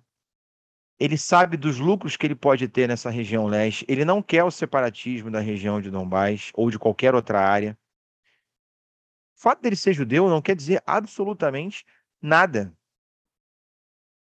O Zelém, o, o mundo, gente, é muito pior do que a gente gostaria. Ele não é um mundo ideal, isso só na cabeça dos liberais. Ele não funciona do jeito simples, né, como nessa realidade paralela liberal ou da Globo News, sei lá. O Zelensky é judeu. E ele é coberta e incorpora grupo neonazista porque ele precisa desses grupos neonazistas para lutarem contra o separatismo regi da região de Donbass, de Donetsk e Lugansk. Ele incorporou lideranças do batalhão Azov e membros do batalhão Azov ao exército ucraniano, porque essa galera é treinada pelas Forças Armadas do Canadá, pelas Forças Armadas dos Estados Unidos, pelas Forças Armadas britânicas. E eu não estou inventando isso, não, gente. O, o Azov assume isso. E toda hora sai aí vídeo de arma, computador doado, financiado pelo Ocidente, pela OTAN, para os Azov. Eles falam que eles recebem treinamento, eles agradecem treina ao treinamento dos ocidentais, ao financiamento dos ocidentais, ao financiamento de ONGs ocidentais, porque os Estados Unidos não botam dinheiro direto assim, né? Você coloca numa ONG e a ONG coloca a grana lá. Ou passa pela embaixada. Desde os escândalos da CIA financiando um monte de merda nos anos 60 e 70, que vieram à tona, Desde os anos 80, a estratégia dos Estados Unidos mudou e passou a ser aquela lá da Revolução Colorida, que eu já falei com vocês no outro episódio e tal. Financiando de maneira indireta para desestabilizar. Então, assim, é, o Zelensky é judeu, sim, mas ele incorpora vários batalhões, não só como o Azov, o batalhão Aidar, tem outros também. E o Azov não é só um batalhão, uma milícia. Eles treinam crianças. É, é, é, é neonazista só para baixinhos. Eles treinam crianças. Tem vídeo deles treinando crianças. Ensinando gestos, as bandeiras, o discurso supremacista branco. E o governo ucraniano financia. Dizendo que, se eu não me engano, estava lendo uma entrevista que era para é iniciativa cultural. É tipo uma lei Rouanet da Ucrânia que é para financiar o batalhão Azov. E ele precisa desses caras.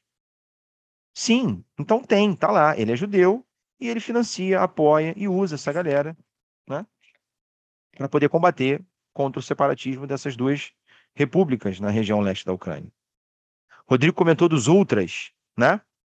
Grupos de extrema direita na Ucrânia, como o Private Sector e o Batalhão Azov, tem ligação, tem origem em ultras que são torcidas de extrema direita, torcidas neonazistas, torcidas de time como Metalis, como Dnipro.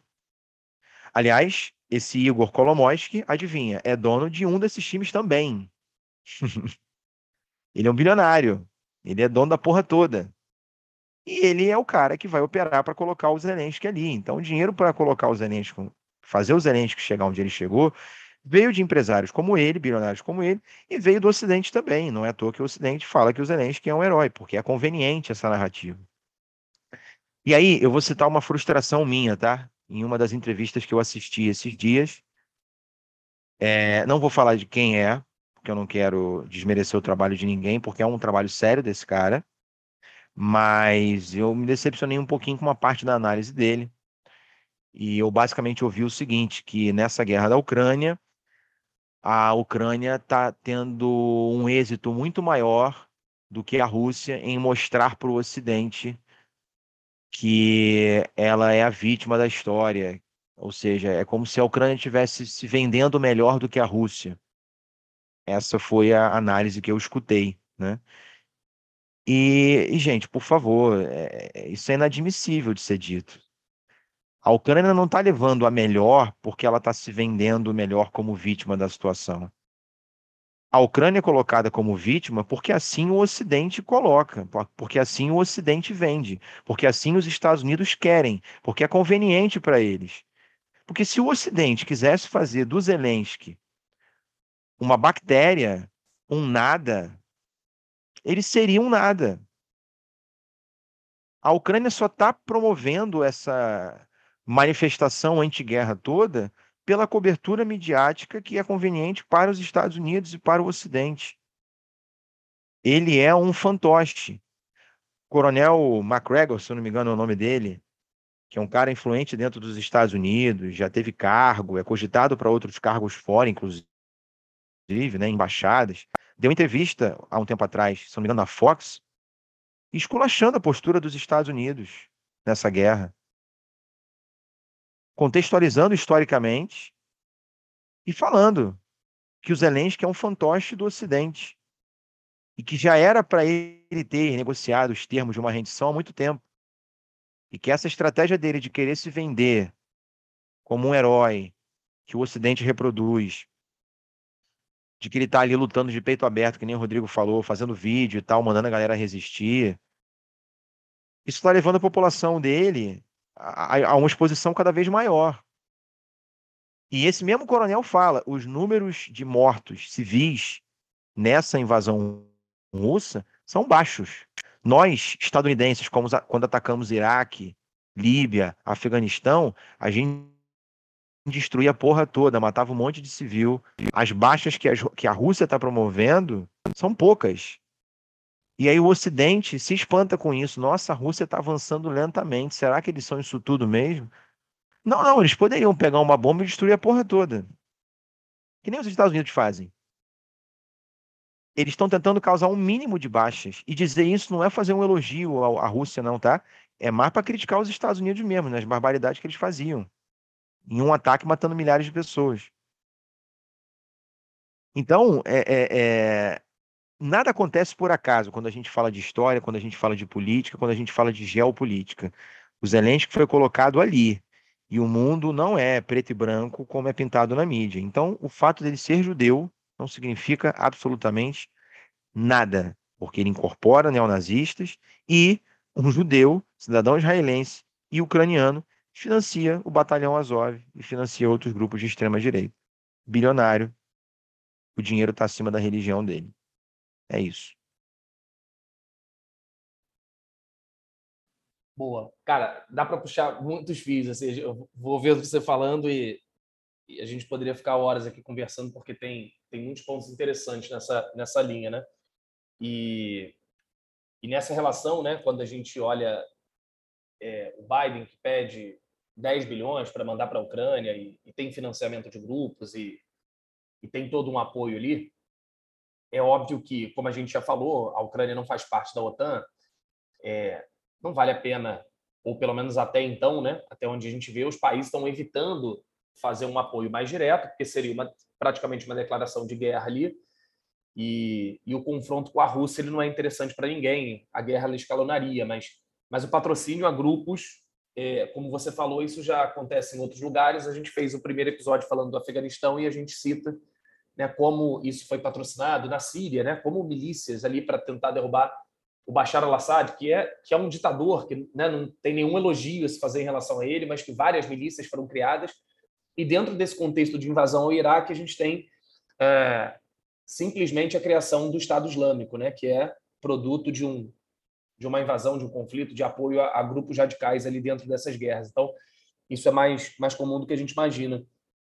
É, voltando assim, para a gente não, né, não gerar mais, mais nenhuma grande é, digressão aí do assunto, mas é, nesse ponto de vista da, do conflito, o, o Casale até comentou, né? Parece que é, se espanta com a Rússia indo devagar, mais lentamente, né? Você não tem uma ação direta em Kiev. Kiev é uma cidade que vai sendo cercada, né? As tropas russas que vão se estacionando ali ao entorno de Kiev, tal.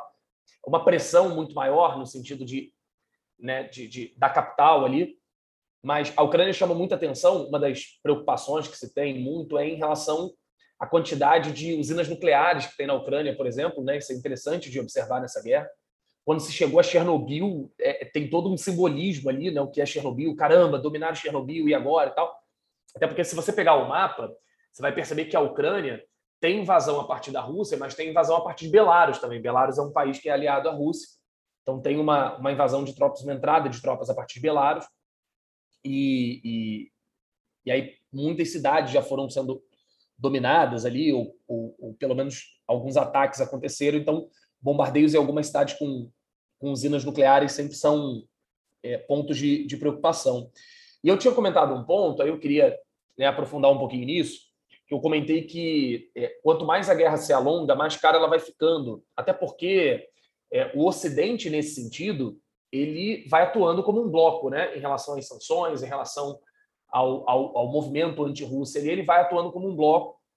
Então, muitas sanções já foram colocadas. Essa guerra, é, conforme é, é, essa guerra ela se prolonga, primeiro que há um discurso, né, do, do, do um discurso heróico do Zelensky, um discurso heróico da população que está resistindo, mas ao mesmo tempo, cada dia que passa, mais sanções são colocadas e e aí é interessante que você pode observar, cada dia que passa tem muitas notícias saindo sobre isso, mas tem sanções simbólicas e tem algumas sanções que são de fato efetivas.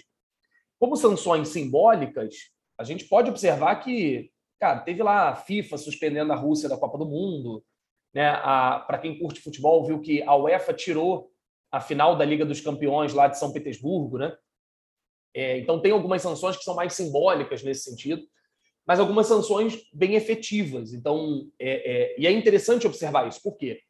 É, a gente começa a ver sanções do, no, no, sentido de cancelar passaporte, congelar alguns ativos, congelar bens de, de empresários, de bilionários russos, né? cortar financiamento de algumas atividades e tal, e a coisa foi escalonando. Por um lado, é, é interessante observar que assim, é, de novo, eu volto lá àquela frase do início, né? É uma crise que não se deu do dia para a noite, não foi espontânea, é algo que vem né, é, é, se desenhando já há um tempo.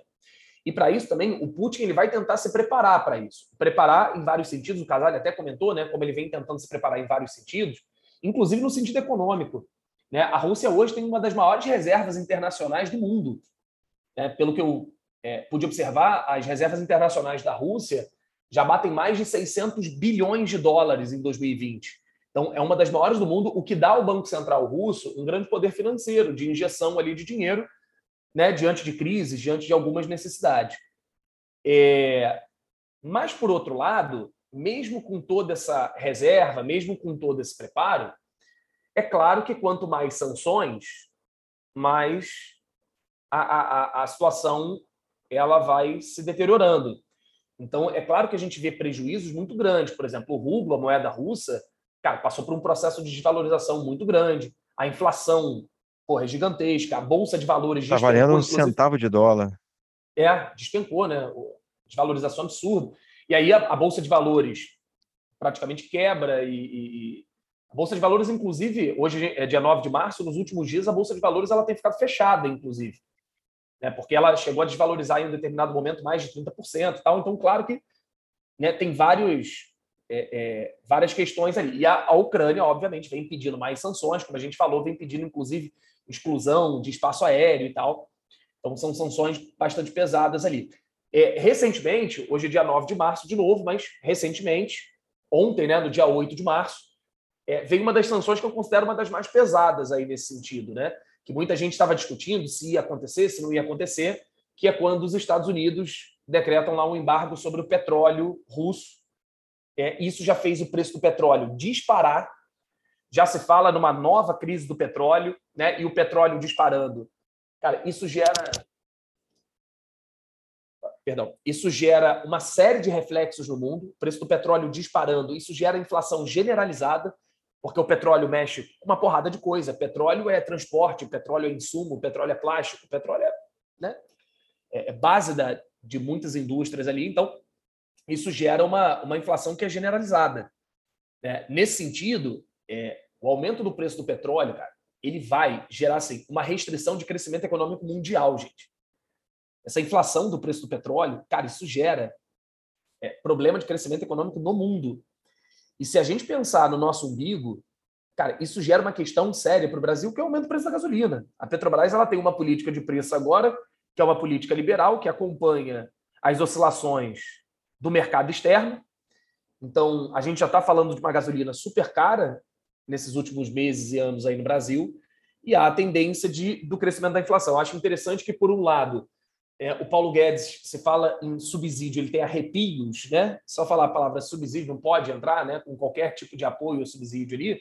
Mas é ano de eleição também, né? Então, cara, o governo vai tentar fazer alguma medida nesse sentido, mas provavelmente a gente vai ver a, a, a gasolina aumentando, então tem uma, uma questão com o petróleo.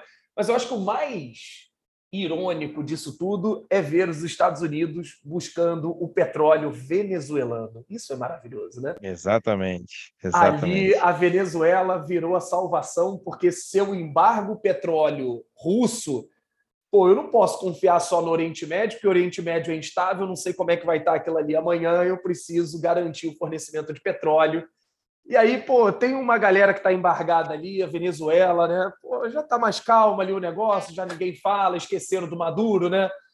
E aí se tem uma reaproximação para comprar esse petróleo da Venezuela, para tentar driblar e para tentar legitimar é, algo que os Estados Unidos não poderiam fazer do ponto de vista doméstico, né, do, do consumo e uso de petróleo, mas para legitimar isso, isso é muito irônico nessa aproximação com a, com a Venezuela. Mas, de fato, assim, para fechar esse, esse assunto de sanções aí, pelo menos da minha parte, é, tem, tem muita coisa acontecendo, né? Não dá nem para citar todas. É, McDonald's já falou que vai fechar as lanchonetes, Coca-Cola falou que vai sair do país, uma porrada de loja, a Zara, algumas grifes já falaram que vão deixar o país. Então tem muitas sanções nesse sentido econômico. E aí é, é exatamente isso, assim, a, até que ponto a Rússia ela vai conseguir segurar, até porque essas sanções impactam na bolsa de valores, que impactam diretamente no dinheiro de bilionários, de empresários que vão passar a pressionar o governo também, e aí a gente não pode ser né, romântico e inocente achar que isso não vai acontecer, então vai vir pressão também dessa galera que vai perder dinheiro.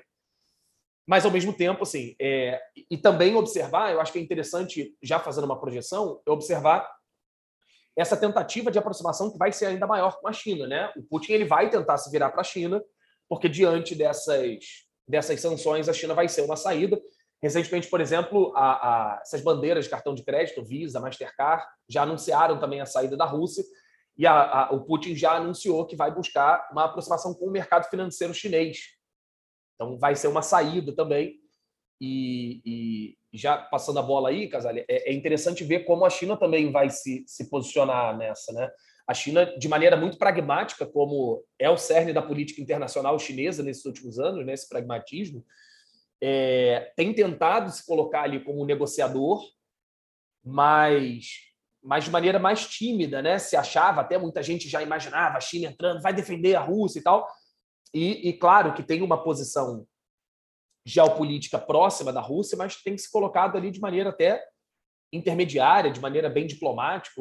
É, é, se recusou a condenar esse ataque russo diretamente, mas ao mesmo tempo é, tem uma, uma relação ali de, de tentativa de pragmatismo mesmo, né? de tentativa de um acordo, de, de se colocar ali como um agente importante dessa geopolítica internacional dos últimos anos. É, cara, essa parte das sanções também tem muita coisa para a gente falar, né? Mas vou tentar ser, ser breve aqui.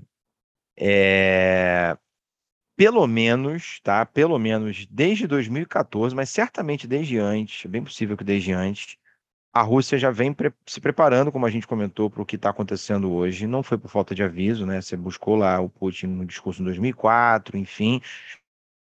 Só que a gente hoje está vendo mais claramente a formação dessa nova ordem mundial. O que a gente está assistindo diante dos nossos olhos acontecer é a formação de uma nova ordem mundial. Não vivemos mais num mundo né, unipolar, como acabou lá em 91, a Guerra Fria, a partir de então, a hegemonia dos Estados Unidos. Isso está ruindo a hegemonia dos, dos Estados Unidos e do Ocidente. Se isso vai se manter ou não, a gente não tem como saber, mas não vivemos de fato, está muito claro, mais num mundo, é, num mundo unipolar. E aí, um exemplo que eu citei no outro episódio, vou citar agora mais uma vez, é o seguinte: Rússia e China, numa declaração conjunta, anunciaram né, uma parceria civilizatória, digamos assim, entre esses dois países. Isso foi anunciado, se eu não me engano, no começo dos jogos que estão rolando na China, né, dos, dos jogos de inverno. E se você, você pega esse documento e dá uma olhada, você vê que é uma parceria que vai muito além de uma parceria econômica, de uma parceria política. São países que estão se propondo a crescerem juntos, apesar de serem governos diferentes, tá? São países que se propõem a fazer uma parceria em diversos níveis. O Celso Amorim, né, que já foi é, ministro, né, embaixador, enfim, uma referência nas relações internacionais, ele mesmo fala que essa aliança entre Rússia e China é o fato mais importante desde o fim da Guerra Fria e desde o fim da União Soviética. E eu posso deixar os links dessas reportagens, a gente pode botar no episódio é, principalmente do site do Brasil 247, que é uma fonte que eu acho, que eu acho bem interessante, que eu uso bastante para pesquisar sobre esses assuntos. Né? É, outro exemplo disso, dessa aproximação Rússia e China, é a formação do RICEP, que é uma zona de livre comércio ali, que se torna a maior do mundo, isso foi pouco divulgado. A sigla significa Regional Comprehensive Economic Partnership. Falei direito, primo? tá bom? O meu inglês é muito bom, não. É... E Como basicamente tem que aprender cria... russo e chinês daqui a pouco, né? Ah, é, é, é, exatamente. Então já não basta mais a, a, o inglês como referência, né? Exato. E você tem já uma série de países aderindo. Vou citar alguns deles aqui: Austrália, Camboja, Japão, Laos, Nova Zelândia, Singapura, Tailândia, Vietnã numa integração muito grande ali dos países asiáticos e outros países estão entrando. Nova Rota da Seda, que já pega dezenas, ou melhor, acho que já passou de, de uma centena de países, se eu não me engano, principalmente de África, Ásia América Latina, Argentina entrou recentemente.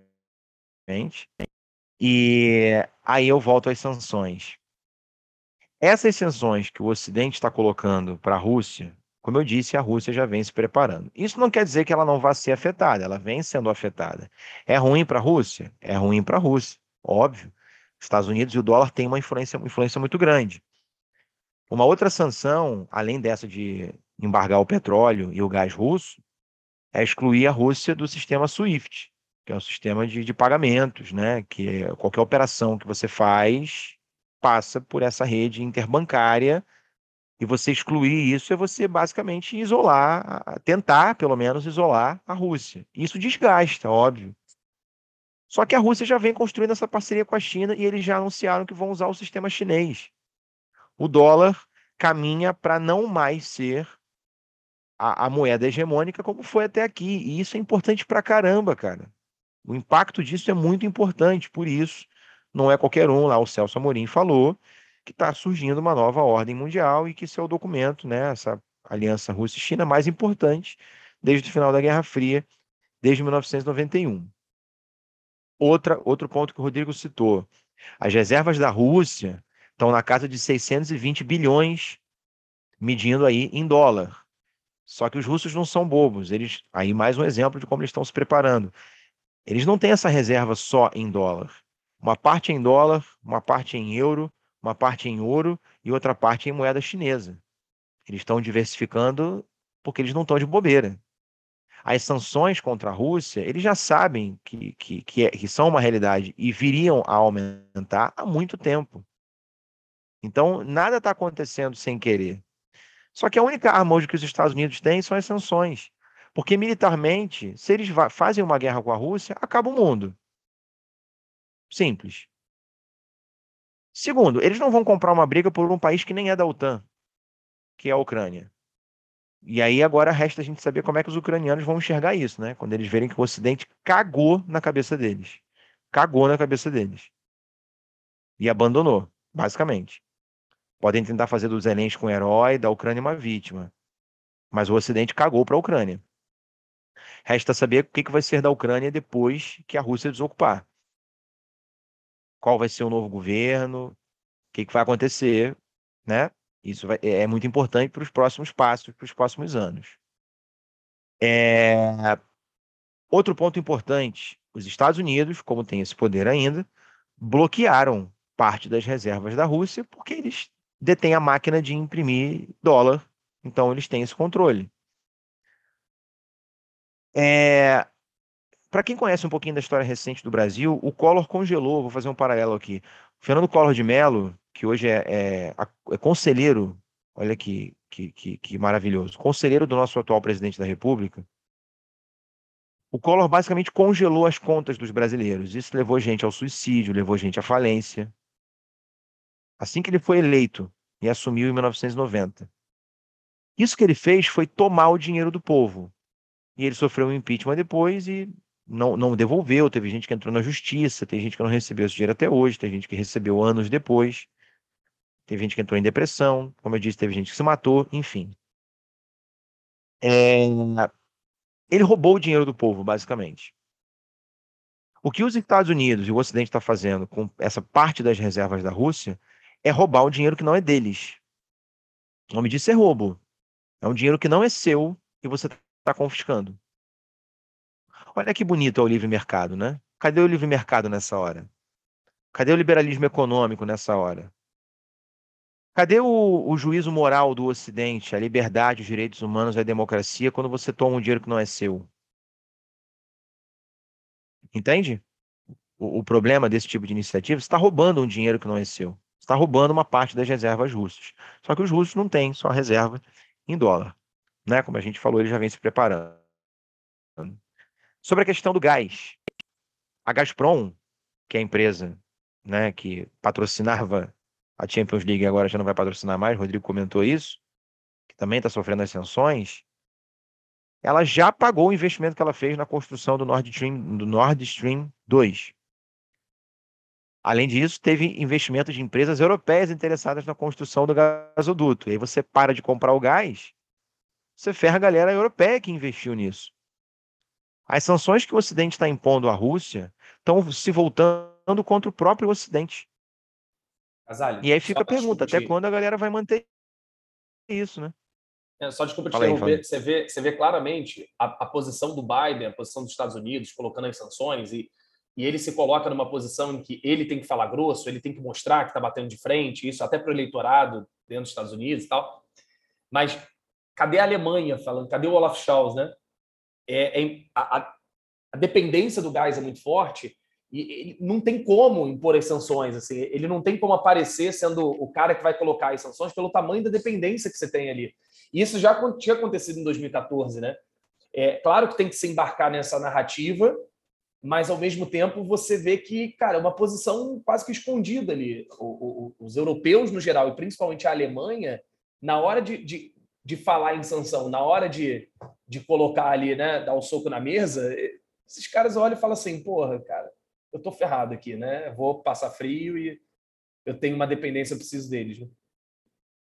E é espantoso como que a Alemanha e tal, esses países da União Europeia, em grande parte as potências, né, ditas potências, como que eles se sujeitam aos Estados Unidos, porque eles sabem que essas sanções vão se voltar contra eles, mais até do que talvez contra os Estados Unidos.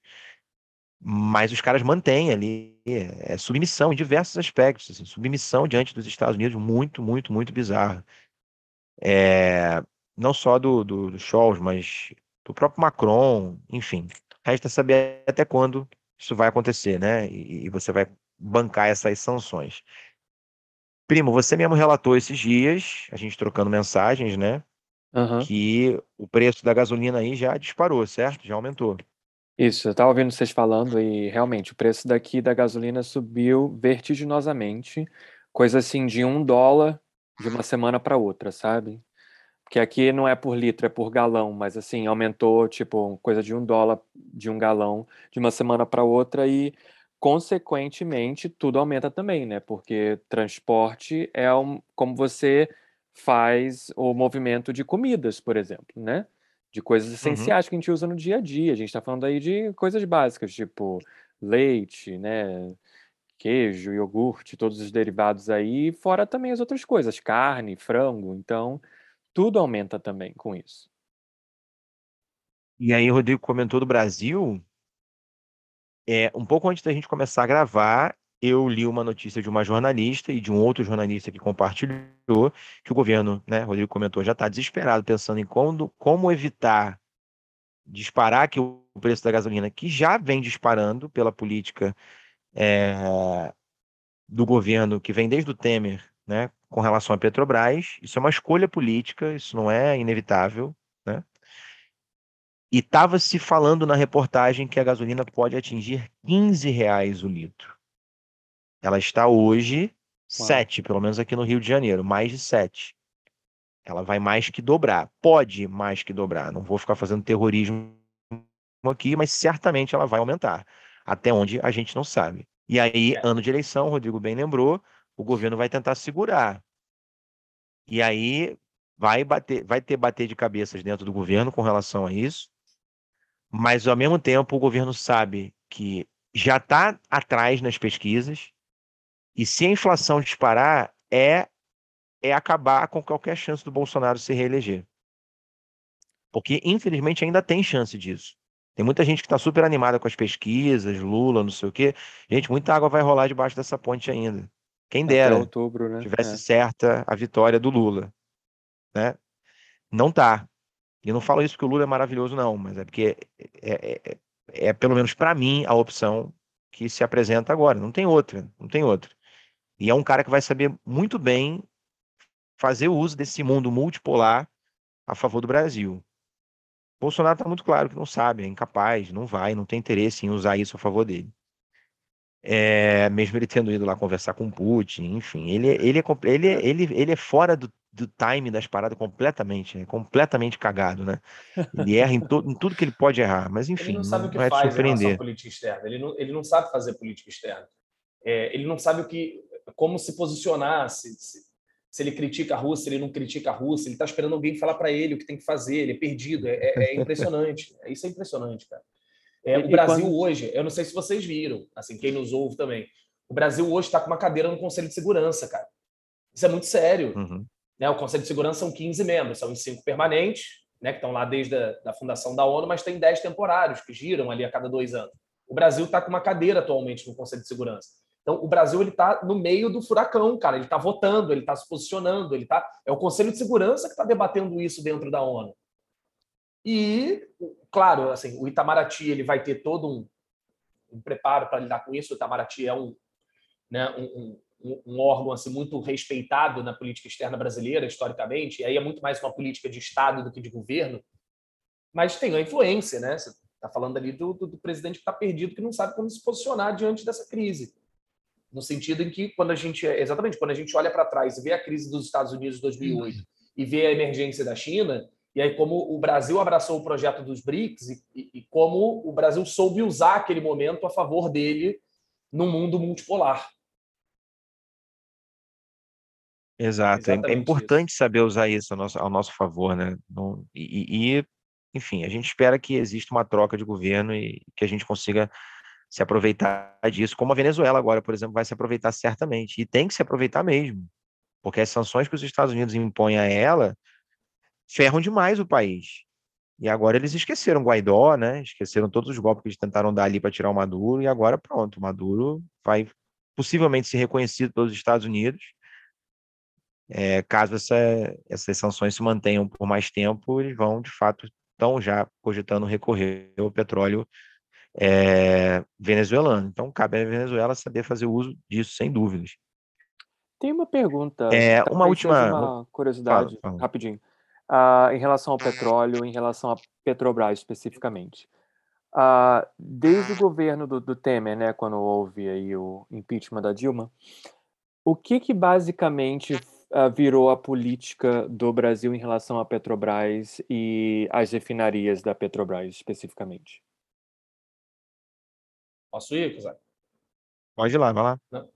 Cara, basicamente o, o Brasil ele passa a adotar a lógica internacional, porque o Brasil é um grande produtor de petróleo, uhum. mas o Brasil ele não refina o suficiente. Então, nosso petróleo é o petróleo grosso, né? É um petróleo que precisa ser refinado, então ele, é, o Brasil ele exporta e importa petróleo ao mesmo tempo. Então, dentro dessa política de importar petróleo, o, o, governo brasileiro ele passa, a partir do governo Temer, a adotar essa política de preços internacionais. Então, a, a Petrobras ela tirou todos os freios e contrapesos ali dessa oscilação de preço internacional. Então, o petróleo aumentou, a gente vai ter o aumento da gasolina aqui. A gente tira né, esse sistema de ajuste de preço, de, de, de controle de preço interno, Sim. porque numa política né, neoliberal o Estado não tem que se meter e, e os acionistas vão ficar putos porque né, os seus lucros diminuem. Então, no sentido da, da, dessa política. E nos últimos anos, com essas instabilidades que vem acontecendo, e aí a gente está falando de, de, Oriente Médio, a gente está falando de, de Venezuela e tal, o preço do petróleo ele veio oscilando num sentido mais alto. Né? O preço do petróleo se manteve de certa forma. Claro, teve a pandemia aí, mas é, voltou a crescer, né? Uhum. No cenário mais recente. E aí isso volta a aumentar o preço da gasolina. Então, o debate hoje é o seguinte: se a gente mantiver essa política de preço, de oscilação internacional, e a gente está comprando petróleo mais caro e a gente vai repassar isso tudo para o consumidor, o petróleo vai disparar, a gasolina vai disparar aqui. O fato é que já tem no Congresso já há algum tempo rolando uma tentativa lá do Lira, do presidente da Câmara, de colocar um, um subsídio, porque a inflação, isso, né, no ano eleitoral, isso é muito ruim, para colocar um subsídio para tentar segurar ali, e aí o governo injetando dinheiro, o que vai, é exatamente é irônico, porque vai é, de encontro, né, vai é, contrário à, à, política liberal que o Paulo Guedes sempre defendeu, mas que, cara, provavelmente vai sair algum tipo, ele vai tentar segurar esse preço, porque é, é, o impacto vai ser muito forte e o impacto eleitoral nele vai ser bizarro. Ele vai, vai ter que criar algum mecanismo ali, mesmo que, que torre o dinheiro e aí o endividamento cresce e vai justamente contra tudo que ele estava defendendo. E é, caso é, o Lula entre, que caso ele consiga se, se eleger em outubro, é, você, você acha, pode ser qualquer um de vocês dois, que ele mudaria essa política que começou aí com Temer ou não? Eu, eu acho que ele buscaria mudar, mas eu acho que não seria tão fácil, porque provavelmente, seja ele ou seja outro presidente, vai herdar uhum. as contas públicas estraçalhadas aí, né? Sim. E, e aí, a, a, ainda mais com teto de gastos, né? Essa manobra, justamente para usar o orçamento, ele fica muito mais difícil no Brasil. Mas vai se buscar alguma alternativa, mas eu acho que ele vai encontrar dificuldade nesse início aí, pelo menos até fazer uma estabilização das contas públicas, não sei, mas essa é a visão que eu tenho hoje, essa, essa dificuldade, pelo menos no início, para se, se reverter esse processo, apesar da ideia. Certo. É, okay. ele, quem vier vai pegar um cenário brecado em muitos aspectos, né? Então rolam esses obstáculos, mas eu acredito que é, é, bem possível que haja uma tentativa de, de mudar essa política de preços, sim, que os únicos que estão felizes com essa política de preços da Petrobras são os acionistas, porque os lucros deles estão lá em cima, né? Então é, é para isso que você está adotando essa postura, para dar, dar dinheiro para empresário, para milionário e tal. Você ferra com o povo, com o país, para enriquecer o bolso dessa galera é aquela famosa socialização das perdas, né? Como a gente já usa, deve falar em outras aulas lá na história do Brasil. Sempre foi assim, para beneficiar uma minoria, você foge a maioria, né? É, ainda com relação às sanções, só para completar, uh, você está fazendo sanções assim no campo do esporte. A FIFA vai proibir a Rússia de disputar a Copa do Mundo. É, os jogos de videogame vão tirar a seleção russa. Olha o nível de, de, de, de arbitrariedade, de autoritarismo do Ocidente. Isso é autoritarismo, isso é censura. Aliás, um exemplo claro de censura. Vários países ocidentais cortaram as transmissões, impediram as transmissões, as notícias da RT, da Russian Today, e da agência Sputnik, porque essa galera não estava fazendo uma cobertura da guerra do jeito que o Ocidente queria. Isso é censura. Cadê a liberdade de expressão que o Ocidente sempre fala que defende? Não existe, gente. Isso é só discurso. Então você está ferrando com a vida de atletas russos que não tem nada a ver com essa guerra, de diversos esportes, impedindo a galera de competir. É, é legítimo esse tipo de coisa? Você querer tirar McDonald's, querer tirar Zara, você está fazendo um, um, um favor para a população russa em alguns aspectos.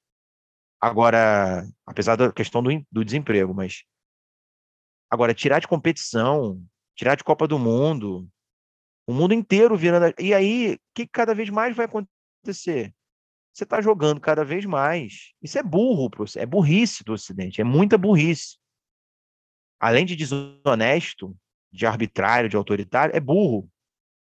Aí você vê o nível da incapacidade intelectual dessas lideranças ocidentais. Biden, Scholz, Macron, essas figuras. São figuras decadentes, completamente decadentes. Você está cada vez mais. Não precisa ser super inteligente para perceber isso, não. Você tem gente da, da, da, direita na Alemanha que foi fazer discurso no Parlamento Europeu falando isso. Nós jogamos a Rússia no colo dos chineses. Quanto mais você tentar impor sanções à Rússia, mais Rússia e China vão se aproximar. E são dois países que você não pode ignorar economicamente hoje. Não se ignora, não tem como, eles são grandes demais. Negar isso é burrice. O Ocidente está atirando no próprio pé. E você mesmo está falando aí que o preço da gasolina já disparou, vai disparar no mundo inteiro. Na Europa, principalmente. Além da gasolina, tem a questão do gás. Rússia produz uma série de matéria-prima. Ucrânia também tem o preço do trigo, tem o preço do pão a porrada de coisa vai aumentar. Então, isso não são sanções só contra a Rússia. São sanções que vão basicamente afetar o mundo inteiro, né? E aí, para não dizer que eu fico falando só mal do Ocidente, o Putin, em resposta né, a, essa, a esse banimento das agências russas de outros países, ele baniu também as páginas da DW e da BBC, por exemplo, e bloqueou uma parte lá do Facebook. Putin reprimiu e prendeu manifestantes que tentam fazer protesto contra a guerra. Inclusive, prendeu uma senhora que apareceu outro vídeo ali, um vídeo outro dia. Tem manifestante lá na praça contra a guerra, já junta o policial em volta, é preso. Ele endureceu leis é, é, contra fake news, por exemplo. Aumentou o tempo de prisão para quem disseminar notícias falsas sobre a guerra. Então, tem elementos autoritários ali, sem dúvida. Assim como a gente está vendo um monte de elemento autoritário que o Ocidente está fazendo, mas aí, como é o Ocidente que faz a narrativa, né? Então, autoritário e, e, e, e repressor, opressor é só o, enfim, o outro lado dessa história, né? Já que só se divide em, em dois lados.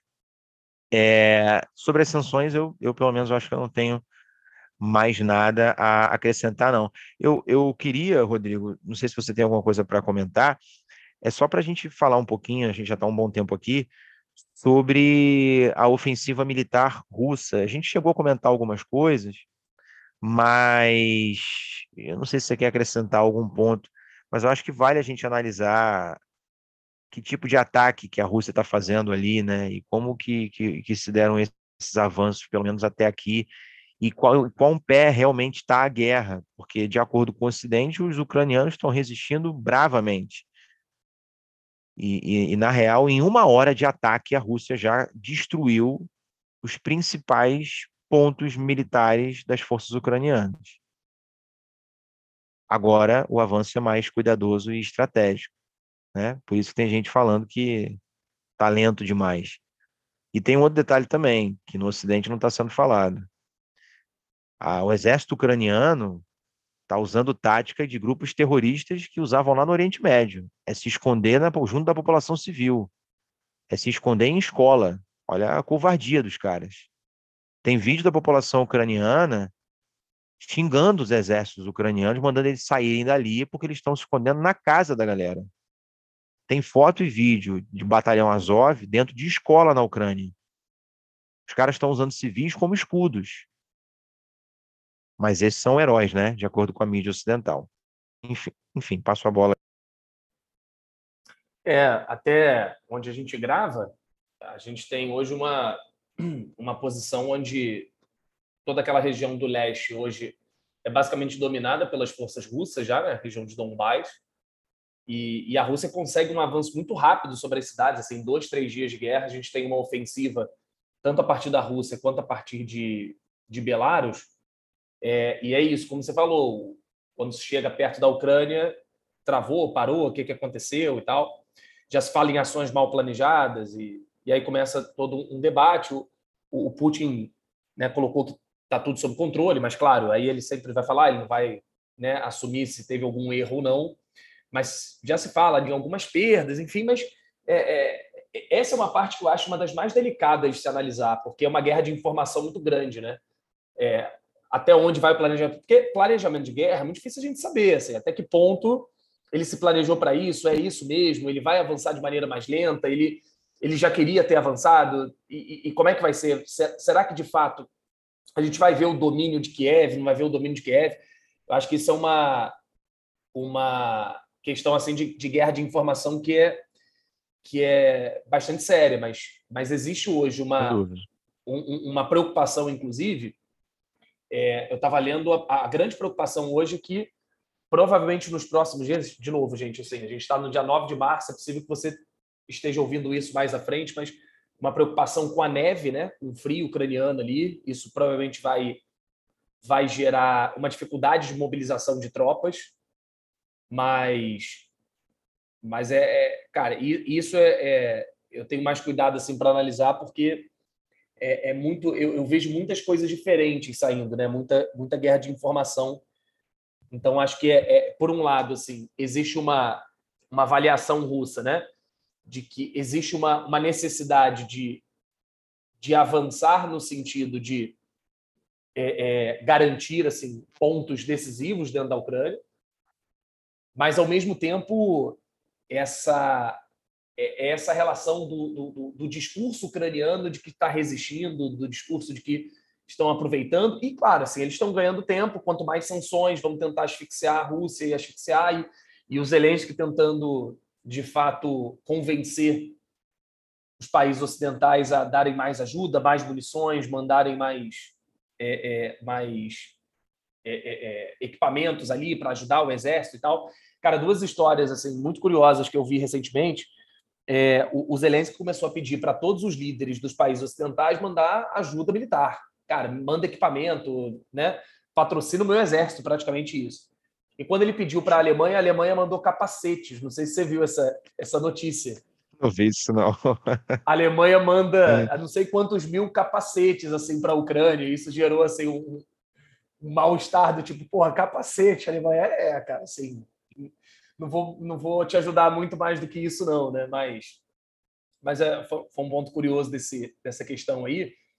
Mas, mas é, é, é uma tentativa assim, a, Ucrânia no sentido de ganhar tempo para tentar asfixiar, no sentido, cara, vamos ver até onde a Rússia vai conseguir, vamos ver se a gente consegue uhum. uma ajuda mais efetiva no sentido militar.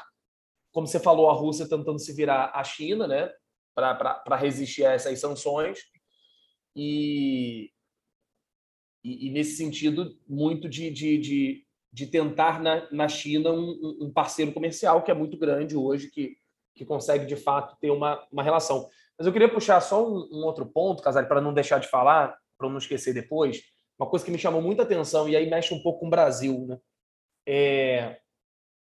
Recentemente a gente viu a guerra da Ucrânia sendo usada num dos, cara, um sentido político dos mais nojentos, que é a guerra sendo usada como justificativa para liberar mineração em terras indígenas.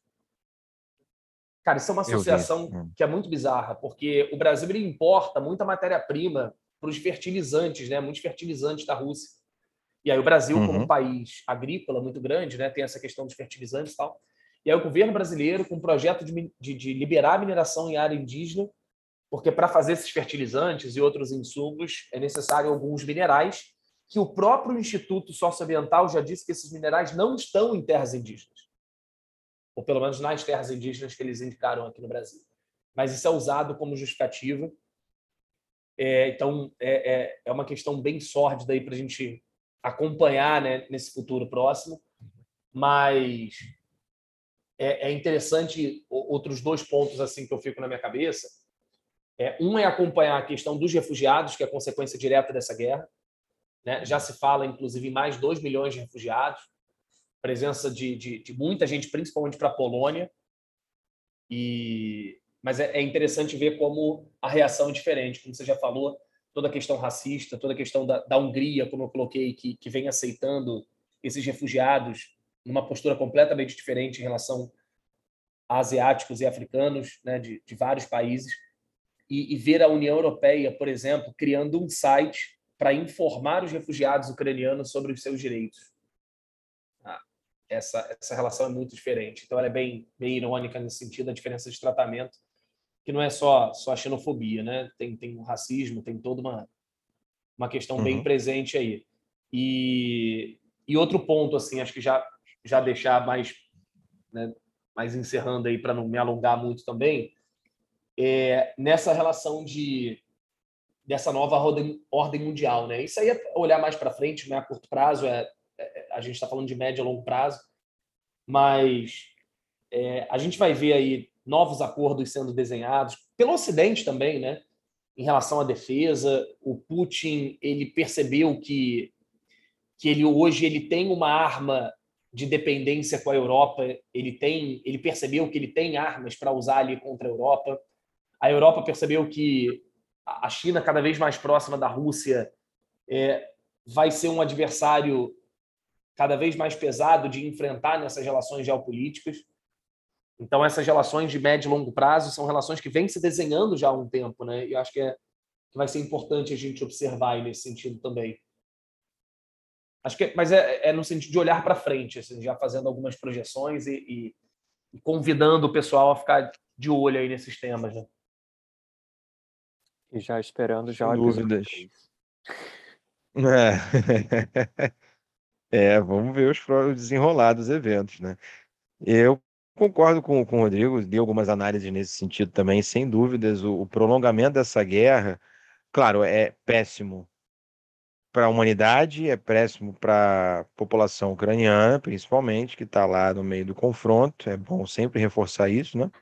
É, sempre quem sofre é, são os e... civis, né? Não uhum. importa, em guerra é sempre Sim. assim, né? Sim. E para a própria Rússia não é interessante que esse confronto se estenda, sem dúvidas. Porque isso causa desgaste da imagem, tanto internacional quanto nacionalmente. Internacionalmente nem precisa desgastar, porque o Putin já é demonizado há muito tempo, né? Agora a questão é se o povo começar a ir para a rua querer protestar pelo fim da guerra, porém tem outra questão aí. A popularidade do Putin é muito alta, cara. Ao contrário do que o Ocidente pinta, a popularidade do Putin é alta. É bem alta. A aprovação do governo dele é bem alta. É, então, não, não, não sei se, pelo menos por enquanto, haveria uma grande manifestação anti-guerra assim dentro da Rússia. Na imprensa até se fala, né, que tem muita gente descontente com a guerra, mas a popularidade dele, pelo menos até as últimas pesquisas, era, era bem alta, a aprovação dele era alta. É, mas a guerra ela gera um desgaste na imagem, gera um desgaste econômico num país que já está sofrendo sanções e que, por mais que venha se preparando para isso, é, afeta, não tem como não afetar, como já vem afetando. E aí pode ser mais lenha na fogueira para uma parte da população ficar descontente também com, o prolongamento disso. Mas eu acho que não tem bobo nessa história. O Putin é, e o planejamento da guerra, ele sabe dessas, dessas variáveis. O que o Ocidente vai fazer no máximo é tentar atrasar a Rússia nesse sentido, mandando alguns armamentos, como tem mandado né, para as tropas ucranianas. Mas a OTAN não vai entrar de cabeça nessa guerra porque não é interessante para ela. É, é pouquíssimo provável que isso aconteça. Estados Unidos já falaram que não vão entrar. Estava lendo agora antes da gente começar aqui que a Alemanha já negou que vai mandar caças para a Ucrânia, que é o que o Zelensky fica pedindo. Então, assim, o que resta para o Zelensky, pensando no ego dele, na imagem dele, é dizer que ele é o herói que ele lutou até o final. Mas o mais prudente seria sentar e negociar de fato. Algo que a Rússia já vem, repito, tentando fazer há sete anos e a Ucrânia e o Ocidente não cumprem, que são os acordos de Minsk. É... Para a população ucraniana. Desculpa, minha fala, curiosidade, fala. Só, só complementando o que você está falando, é até que ponto o, o Putin ele tem se colocado muito firme né, nessa ideia de desmilitarização, de postura neutra, de desnazificação, até que ponto ele, ele vai flexibilizar para negociar ou ele vai manter essa postura mais firme e, e obviamente, a gente sabe que é, essa questão de desmilitarização e desnazificação não é algo simples, né? não é algo de curto prazo, não é algo... É bem é um complexo, que, exatamente. É, trava muito o processo ali. Isso é bem complexo. Um, um, uma pessoa, inclusive, veio comentar comigo, né? Perguntar sobre o que, que eu achava se a guerra era muito ou não, né? É porque ele estava pensando em investir em criptomoedas. é a galera que está pensando em ganhar dinheiro em cima da desgraça, né? É, Sempre, né? e... né? Sempre tem, né? Óbvio. Cara, eu descobri e um aluno falei, meu que tem passagem comprada para as férias de julho, tem passagem para Moldávia. Ele veio me perguntar se vale a pena manter essa passagem ou não. Uau! Uau! A gente, a gente tem que virar consultor nesse momento também, é. né? É, além de professor. Vai, vai, vai para Fortaleza aqui, Lençóis Vai para Fortaleza. E, e eu falei, olha, é muito difícil eu responder isso para você, né, cara? Mas, assim, pelo menos a, a intenção russa não é que esse conflito se estique por muito tempo, mas não tem como a gente afirmar categoricamente o que, que vai acontecer, né? Mas é isso, as pessoas querem respostas muito fáceis, muito simples para as coisas, né? O mundo que a gente vive é isso, as pessoas querem respostas rápidas, então, para ver como se beneficiar diante daquilo. E a história não, não, não funciona dessa forma, a geopolítica não funciona assim, né? É, eu, cara, tinha, claro, sempre tem mais coisa para falar. Eu acho que vale muito. Vou dar algumas dicas aqui para a gente já caminhar para o final, se vocês concordarem. É, analisar a história da extrema-direita na Ucrânia. Assim, a Ucrânia é um país que tem uma presença muito forte de grupos neonazistas. Como teve gente que comentou lá comigo no, no Instagram: ah, mas milícia neonazista tem tudo quanto é lugar do mundo. Como se é, é, é isso justificasse de alguma forma o que existe na Ucrânia, né? Primeiro que na Ucrânia não é qualquer milícia neonazista, os caras estão no exército treinando gente, é outro patamar. A Ucrânia é o país, digita aí no seu celular, no seu computador agora, boneco do Hitler na Ucrânia. A Ucrânia é, é, o país onde você tem reportagens onde bonecos do Hitler foram vendidos, em reportagens lá de 2008.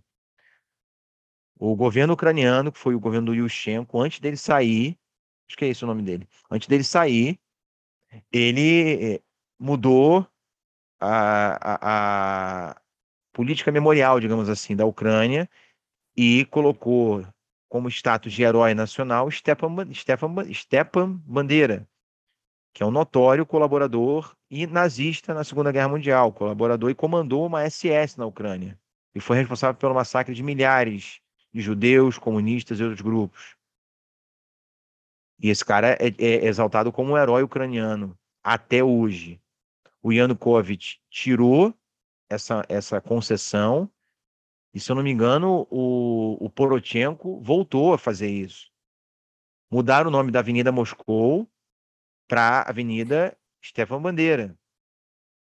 Derrubaram todas as estátuas de lideranças soviéticas e passaram a, a, a se reabilitar lideranças abertamente nazistas. E essa galera está dentro do governo, está nas Forças Armadas. Você tem. Eu até mandei isso, acho que para o Eric, né? Enlatados com a carinha do Hitler, com a suástica. Sim, você mandou. Teve lá aquele caso do, do shopping, que tem com a escada com a suástica gigantesca. Aí o shopping depois veio falar que aquilo foi um ataque de hacker. E o Zelensky, que é judeu, nunca fez nada para combater esses grupos neonazistas. Pelo contrário, faz uso deles, como a gente estava comentando. Então, assistam o documentário Ucrânia em Chamas, vale muito a pena você entender o crescimento das extremas-direitas na Ucrânia. Vou dar uma dica de um outro podcast que eu usei, inclusive, para também estudar para esse nosso episódio. O História FM, que é do Iclis, é muito bom. E eles fizeram um episódio para falar com outros historiadores especialistas no tema, sobre o crescimento da extrema-direita na Ucrânia. E aí eles falam de Sarah Winter, que é essa falsa feminista. Essa mulher nunca foi feminista, essa mulher é neonazi desde sempre. Andava com galera neonazi de São Paulo, namorava neonazi aqui. O episódio fala do Fêmen, que é um movimento que apareceu para o mundo na Eurocopa, de mulheres protestando, né, sem camisa, ucranianas se dizendo feministas, mas na verdade é um movimento nacionalista de extrema direita. E isso é narrado lá. Fala de brasileiros que são recrutados por grupos ligados ao Batalhão Azov para ir para a Ucrânia, e não só brasileiros, gente de outros países. Em 2016, a Polícia Federal prendeu uma galera no Rio Grande do Sul, que era de milícia neonazista e que estava ligada a grupos na Ucrânia. Tem brasileiro aqui, que olha que curioso, olha que sintomático. Era PM aqui, no Sul, neonazista, e que passou a treinar gente lá ligada ao Batalhão Azov. O nome do cara é Rafael. Daqui a pouquinho eu vou achar o outro nome dele aqui. Rafael é L alguma coisa. E esse cara chegou a, a, ser preso lá, se eu não me engano, assim como foi preso aqui também. Ele participou das manifestações na Copa de 2014. É um notório neonazista. O Batalhão Azov recruta neonazistas no, no mundo inteiro. E o Brasil é um celeiro para essa galera. A Ucrânia virou o centro de treinamento de neonazistas no mundo e o Brasil cada vez mais observa o crescimento de grupos neonazistas aqui. Por isso que esse ano vai ser um ano muito tenso, porque essa galera se armou nos últimos anos e tem eleição. E você imagina se, por exemplo, Lula vence a eleição. O que, que essa galera armada e cheia de ódio vai fazer? Então, vai ser um ano bastante complicado. Se você acha que foi ruim até aqui, nesse ano, em termos de mentira, de campanha, de sabotagem e de violência, vai ser uma escalada muito bizarra. Muito bizarra. Então, assim, é, vai ser um ano pesado. Fora pandemia que não acabou, ao contrário do que a população do Rio de Janeiro acha que acabou, porque decretaram até o fim das máscaras, né? A obrigatoriedade das máscaras. É, fora as circunstâncias internacionais de um, um, possível novo, sei lá, choque do petróleo, como o Rodrigo citou, crise, elevação de preços, inflação, gasolina disparando mais do que já vinha disparando. Então, apertem os cintos, porque a, o cenário é péssimo, é horroroso, não podia ser pior. Né? É, então, escutem esse podcast, o episódio do História FM, tá muito bom. Vejam o documentário Ucrânia em Chamas. Assistam as lives do TV Brasil 247. Acompanhem o Pepe Escobar, que é um jornalista brasileiro que atua fora do Brasil, e aqui ele não vai ter espaço, porque ninguém vai deixar ele falar o que ele fala na Globo News, na mídia, porque não é interessante, que ele não vai reproduzir a visão dos Estados Unidos. Nas lives dele, ele indica sites como o site, site do blog do Saker, uh, Moon of Alabama, são sites em inglês. Você clica lá em traduzir para português, você vê a tradução, são análises muito interessantes. Tem um texto do Caixa de Ferramentas, que é uma análise do. Cadê o nome dele? Está aqui. Sobre a nova política externa russa. Sergei Karaganov, que foi traduzido pela Caixa de Ferramentas do site, falando sobre a nova política externa russa e a doutrina Putin. São fontes que você não vai ver na mídia hegemônica por aí. E é uma forma de você fazer um contraponto e construir a sua opinião de maneira mais embasada e mais crítica e não ficar só ouvindo Gugra Chakra, Chakra, sei lá, Sardenberg e essas merda que a gente vê falando besteira na televisão, que não serve para nada. Aquilo ali é só para desinformar, é lixo, aquilo não é jornalismo, aquilo é lixo completo, aquilo é propaganda dos Estados Unidos. Então, se informar dá trabalho, fujam de explicações simples, porque elas são simples, exatamente, mais uma vez eu digo, por estarem erradas. É isso. Bom, vou aproveitar a onda da, das dicas. É, em podcasts, né? A gente tem algumas coisas boas aí. Eu, e eu tenho acompanhado alguns podcasts que, que também trabalharam essa questão da, da Ucrânia.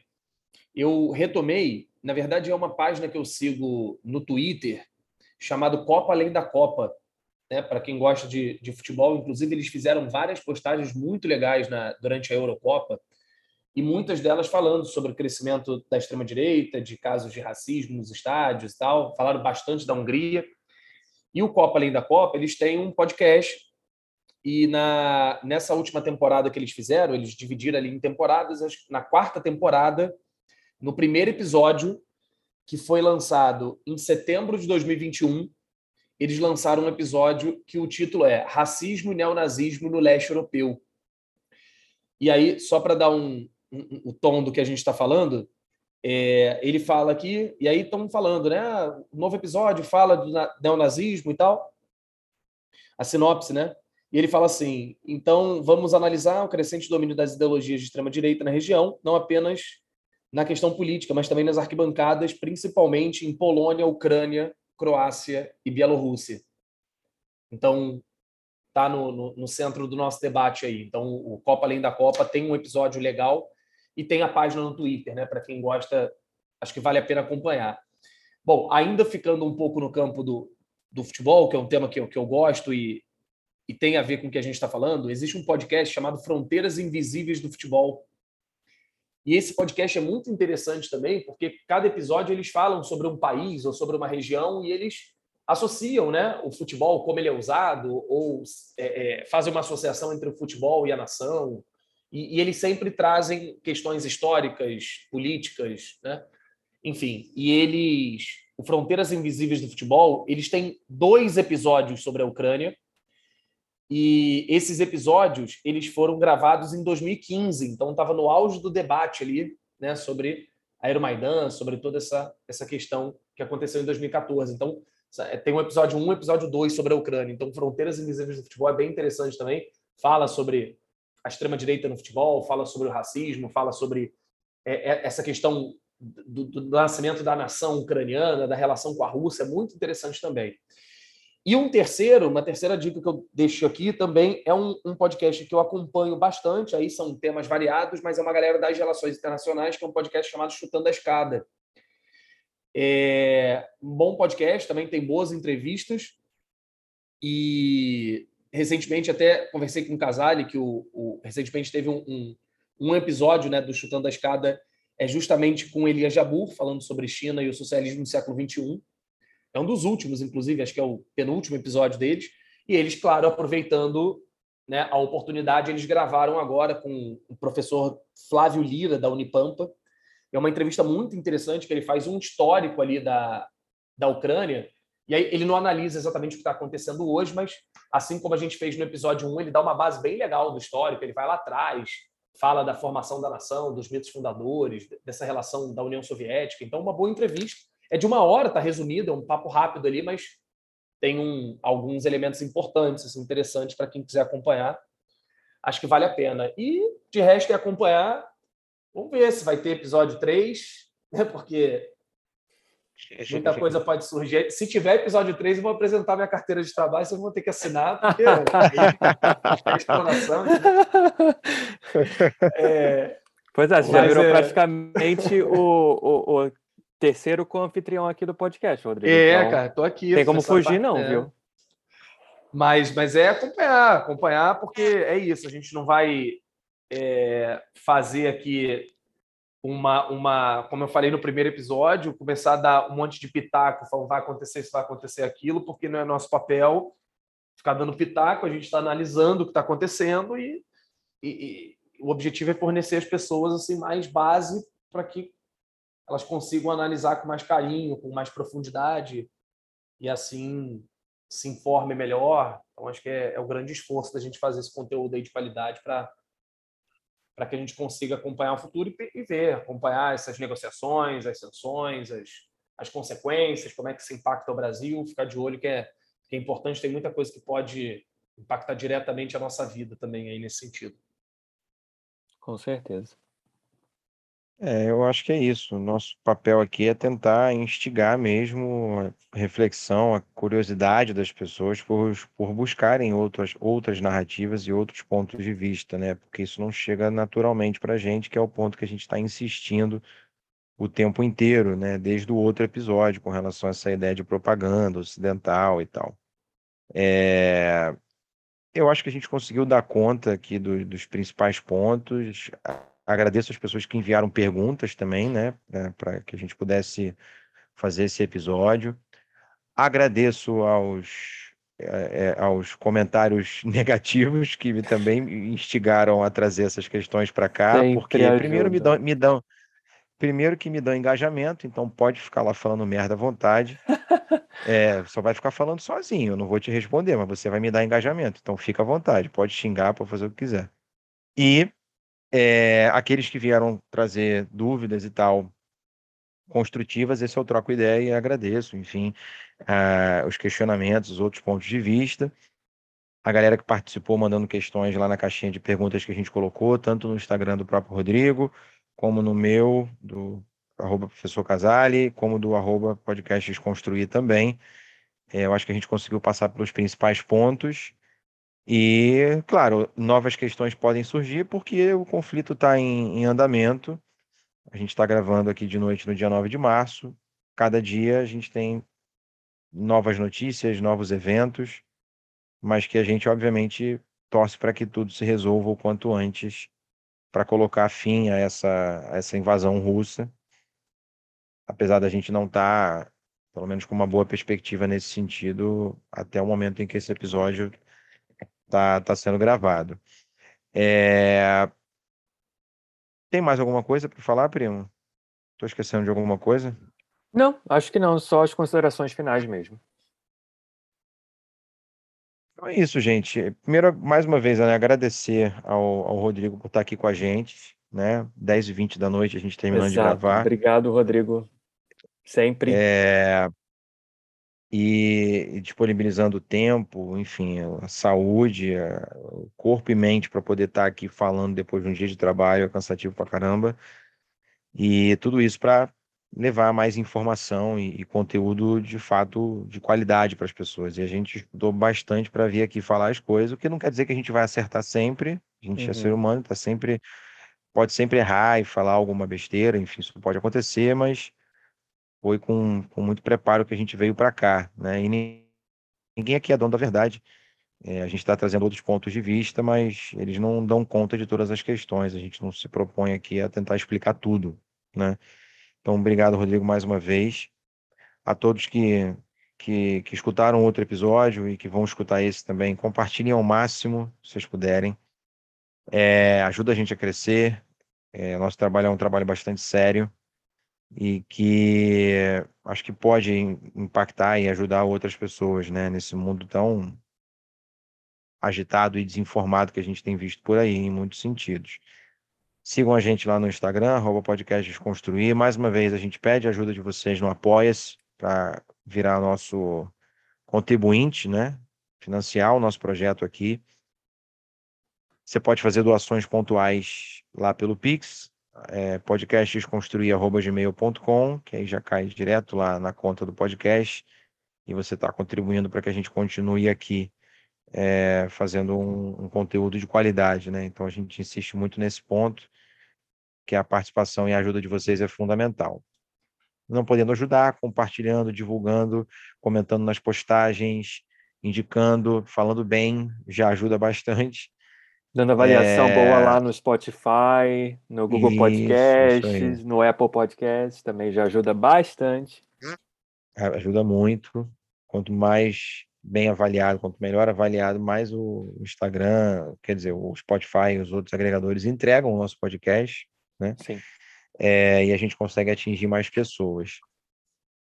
As dicas que a gente deu, a gente pode colocar aqui no, na descrição do episódio.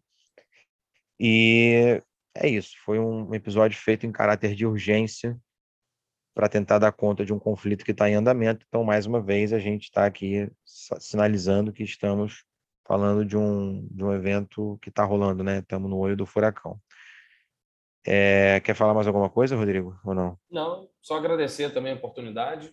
É, acho que é, que é muito legal que a gente consiga transmitir todas essas informações. Assim, é muita coisa para a gente falar. Eu mais cedo estava conversando com o Eric, né? Como eu já recebi algumas propostas, assim, professor, você consegue gravar um vídeo para mim explicando tudo em 20 minutos? Não, não consigo. Você quer alguma coisa séria? Quer... Não, de 20 minutos não consigo, né? Mas é, é, algumas propostas assim que não dá, são, são coisas complexas. Então, é, espero que, que, tenha ficado claro, espero que tenha ajudado aí. Mas, mas eu tenho certeza que, que tem muita coisa aí para a gente analisar ainda, e, mas que deu um, um pano de fundo legal aí para a galera Espero que tenha ajudado e, mais uma vez, um prazer. Foi muito legal participar com vocês de novo. Obrigado, Rodrigo. Você, você, se tornou hoje a primeira pessoa do nosso podcast a vir aqui três vezes, tá? É verdade. Música no é Fantástico, hat-trick já. exatamente. Pode pedir uma música aí. Você quer qual música para a gente colocar no fundo? Não, é... passa a música, não. Bota os podcasts aí que vai acrescentar mais para a galera. Entendi. Ah, com certeza. Vai acrescentar mais, com certeza. Gente, é isso. Obrigado se vocês ficaram aqui até o finalzinho com a gente. É... Espero que tenham curtido. A gente curtiu demais, aprendeu demais. Estamos cansados, né? Porque é sempre cansativo Todo mundo, gravar né? aqui é um episódio longo como esse, tarde da noite. Mas é, é, eu acho que ficou muito bom mais uma vez, não tinha a menor dúvida que ia ficar bom, assim como ficou muito bom. A parte 1, se você não ouviu, inclusive, escuta lá. É, escutem os nossos outros episódios também, porque a gente já produziu muita coisa legal aqui, né? Vários episódios muito bons. E nessa, nessa segunda temporada, sim, sim. E nessa segunda temporada a gente vai, vai continuar mantendo, digamos que o alto nível aqui com os nossos convidados e os nossos temas. Vem muita coisa boa por aí, tá? Sigam a gente e acompanhem as novidades. É isso. Beijo para todos. Até a próxima. Valeu, gente. Tchau, tchau. Obrigado mais uma vez por ouvir o podcast Desconstruir. Um agradecimento em especial aos nossos apoiadores. O que você puder contribuir conosco no apoia será muito, muito bem-vindo. Sua doação recorrente de qualquer valor irá ajudar a arcar com os custos que temos para produzir e colocar o nosso podcast no ar. O link do Apoia-se é apoia.se barra. Ele está na descrição desse episódio também. Além disso, caso queira contribuir numa doação única, você pode fazê-la através do Pix. A chave do Pix é o nosso e-mail, podcastdesconstruir@gmail.com. Inscreva-se no seu agregador de podcast favorito para receber todos os nossos episódios assim que forem lançados. Nos vemos e trocamos ideias lá no Instagram, podcastdesconstruir. Sua resenha de 5 estrelas no seu agregador preferido é uma excelente forma de divulgar nosso trabalho. Isso nos dá maior visibilidade, por exemplo, no Apple Podcasts, Spotify e Google Podcasts, e faz com que mais pessoas possam descobrir nosso trabalho. Se você curtiu essa conversa, compartilhe o episódio com outras pessoas. Nada substitui a propaganda boca a boca. Nossa intenção é de que as conversas do podcast Desconstruir agreguem conhecimento e ajudem a expandir os corações e as mentes dos nossos ouvintes atuais e dos que ainda virão. Pode ter certeza de que fazemos tudo isso com muito carinho e dedicação. A gente quer saber: o que você vai desconstruir hoje?